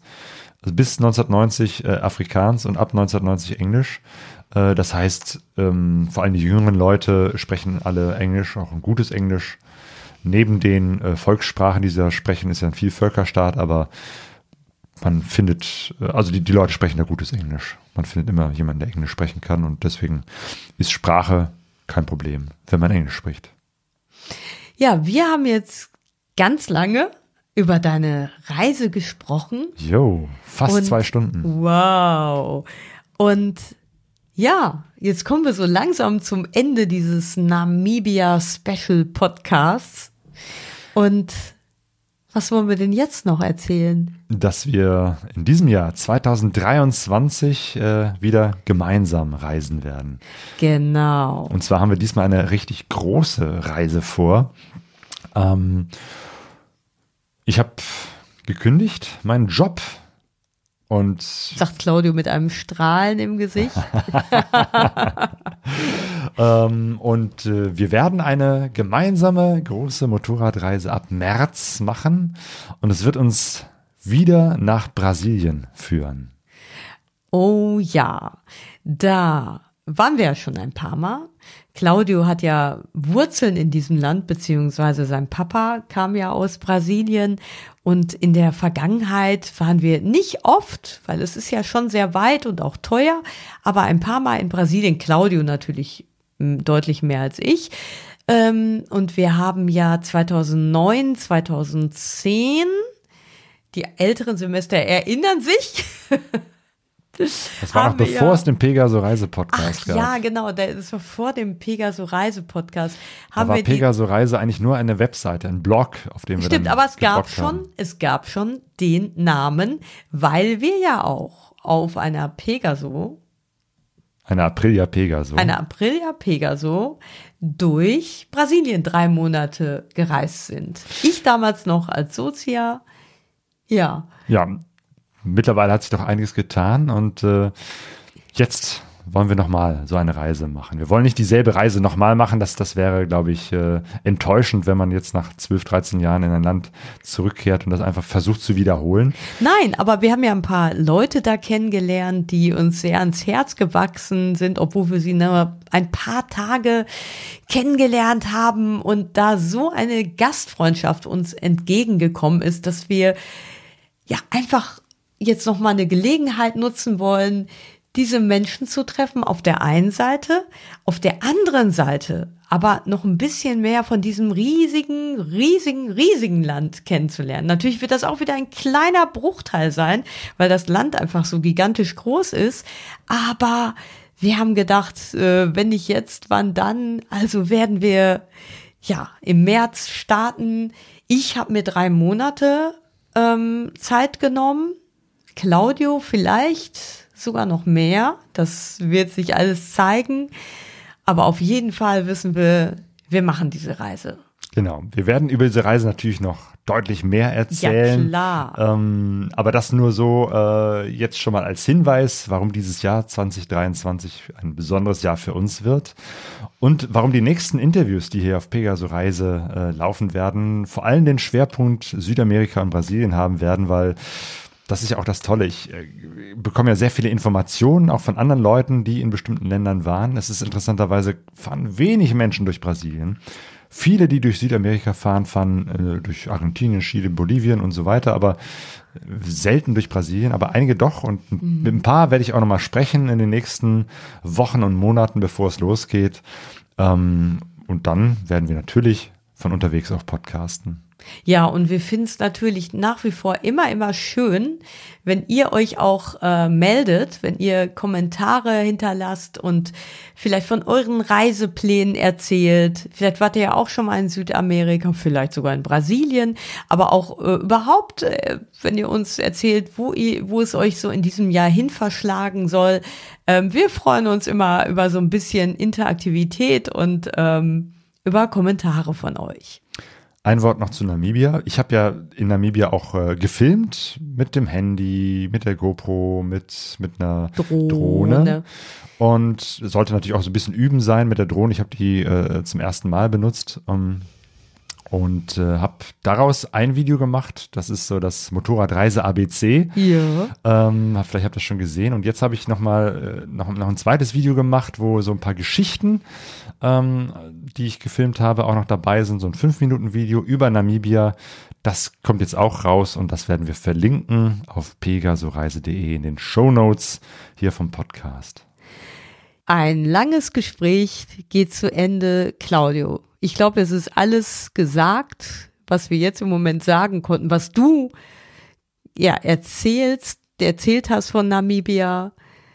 Jetzt bleibt uns eigentlich nur noch euch einen ja, guten Start in dieses neue Jahr 2023 zu wünschen, dass ihr einfach viele schöne Momente habt, äh, tolle Reisen, und es euch gut gehen lasst. Genau, lasst es euch gut gehen, startet gut ins Nah in dieses neue Jahr und gute Reise. Gute Reise!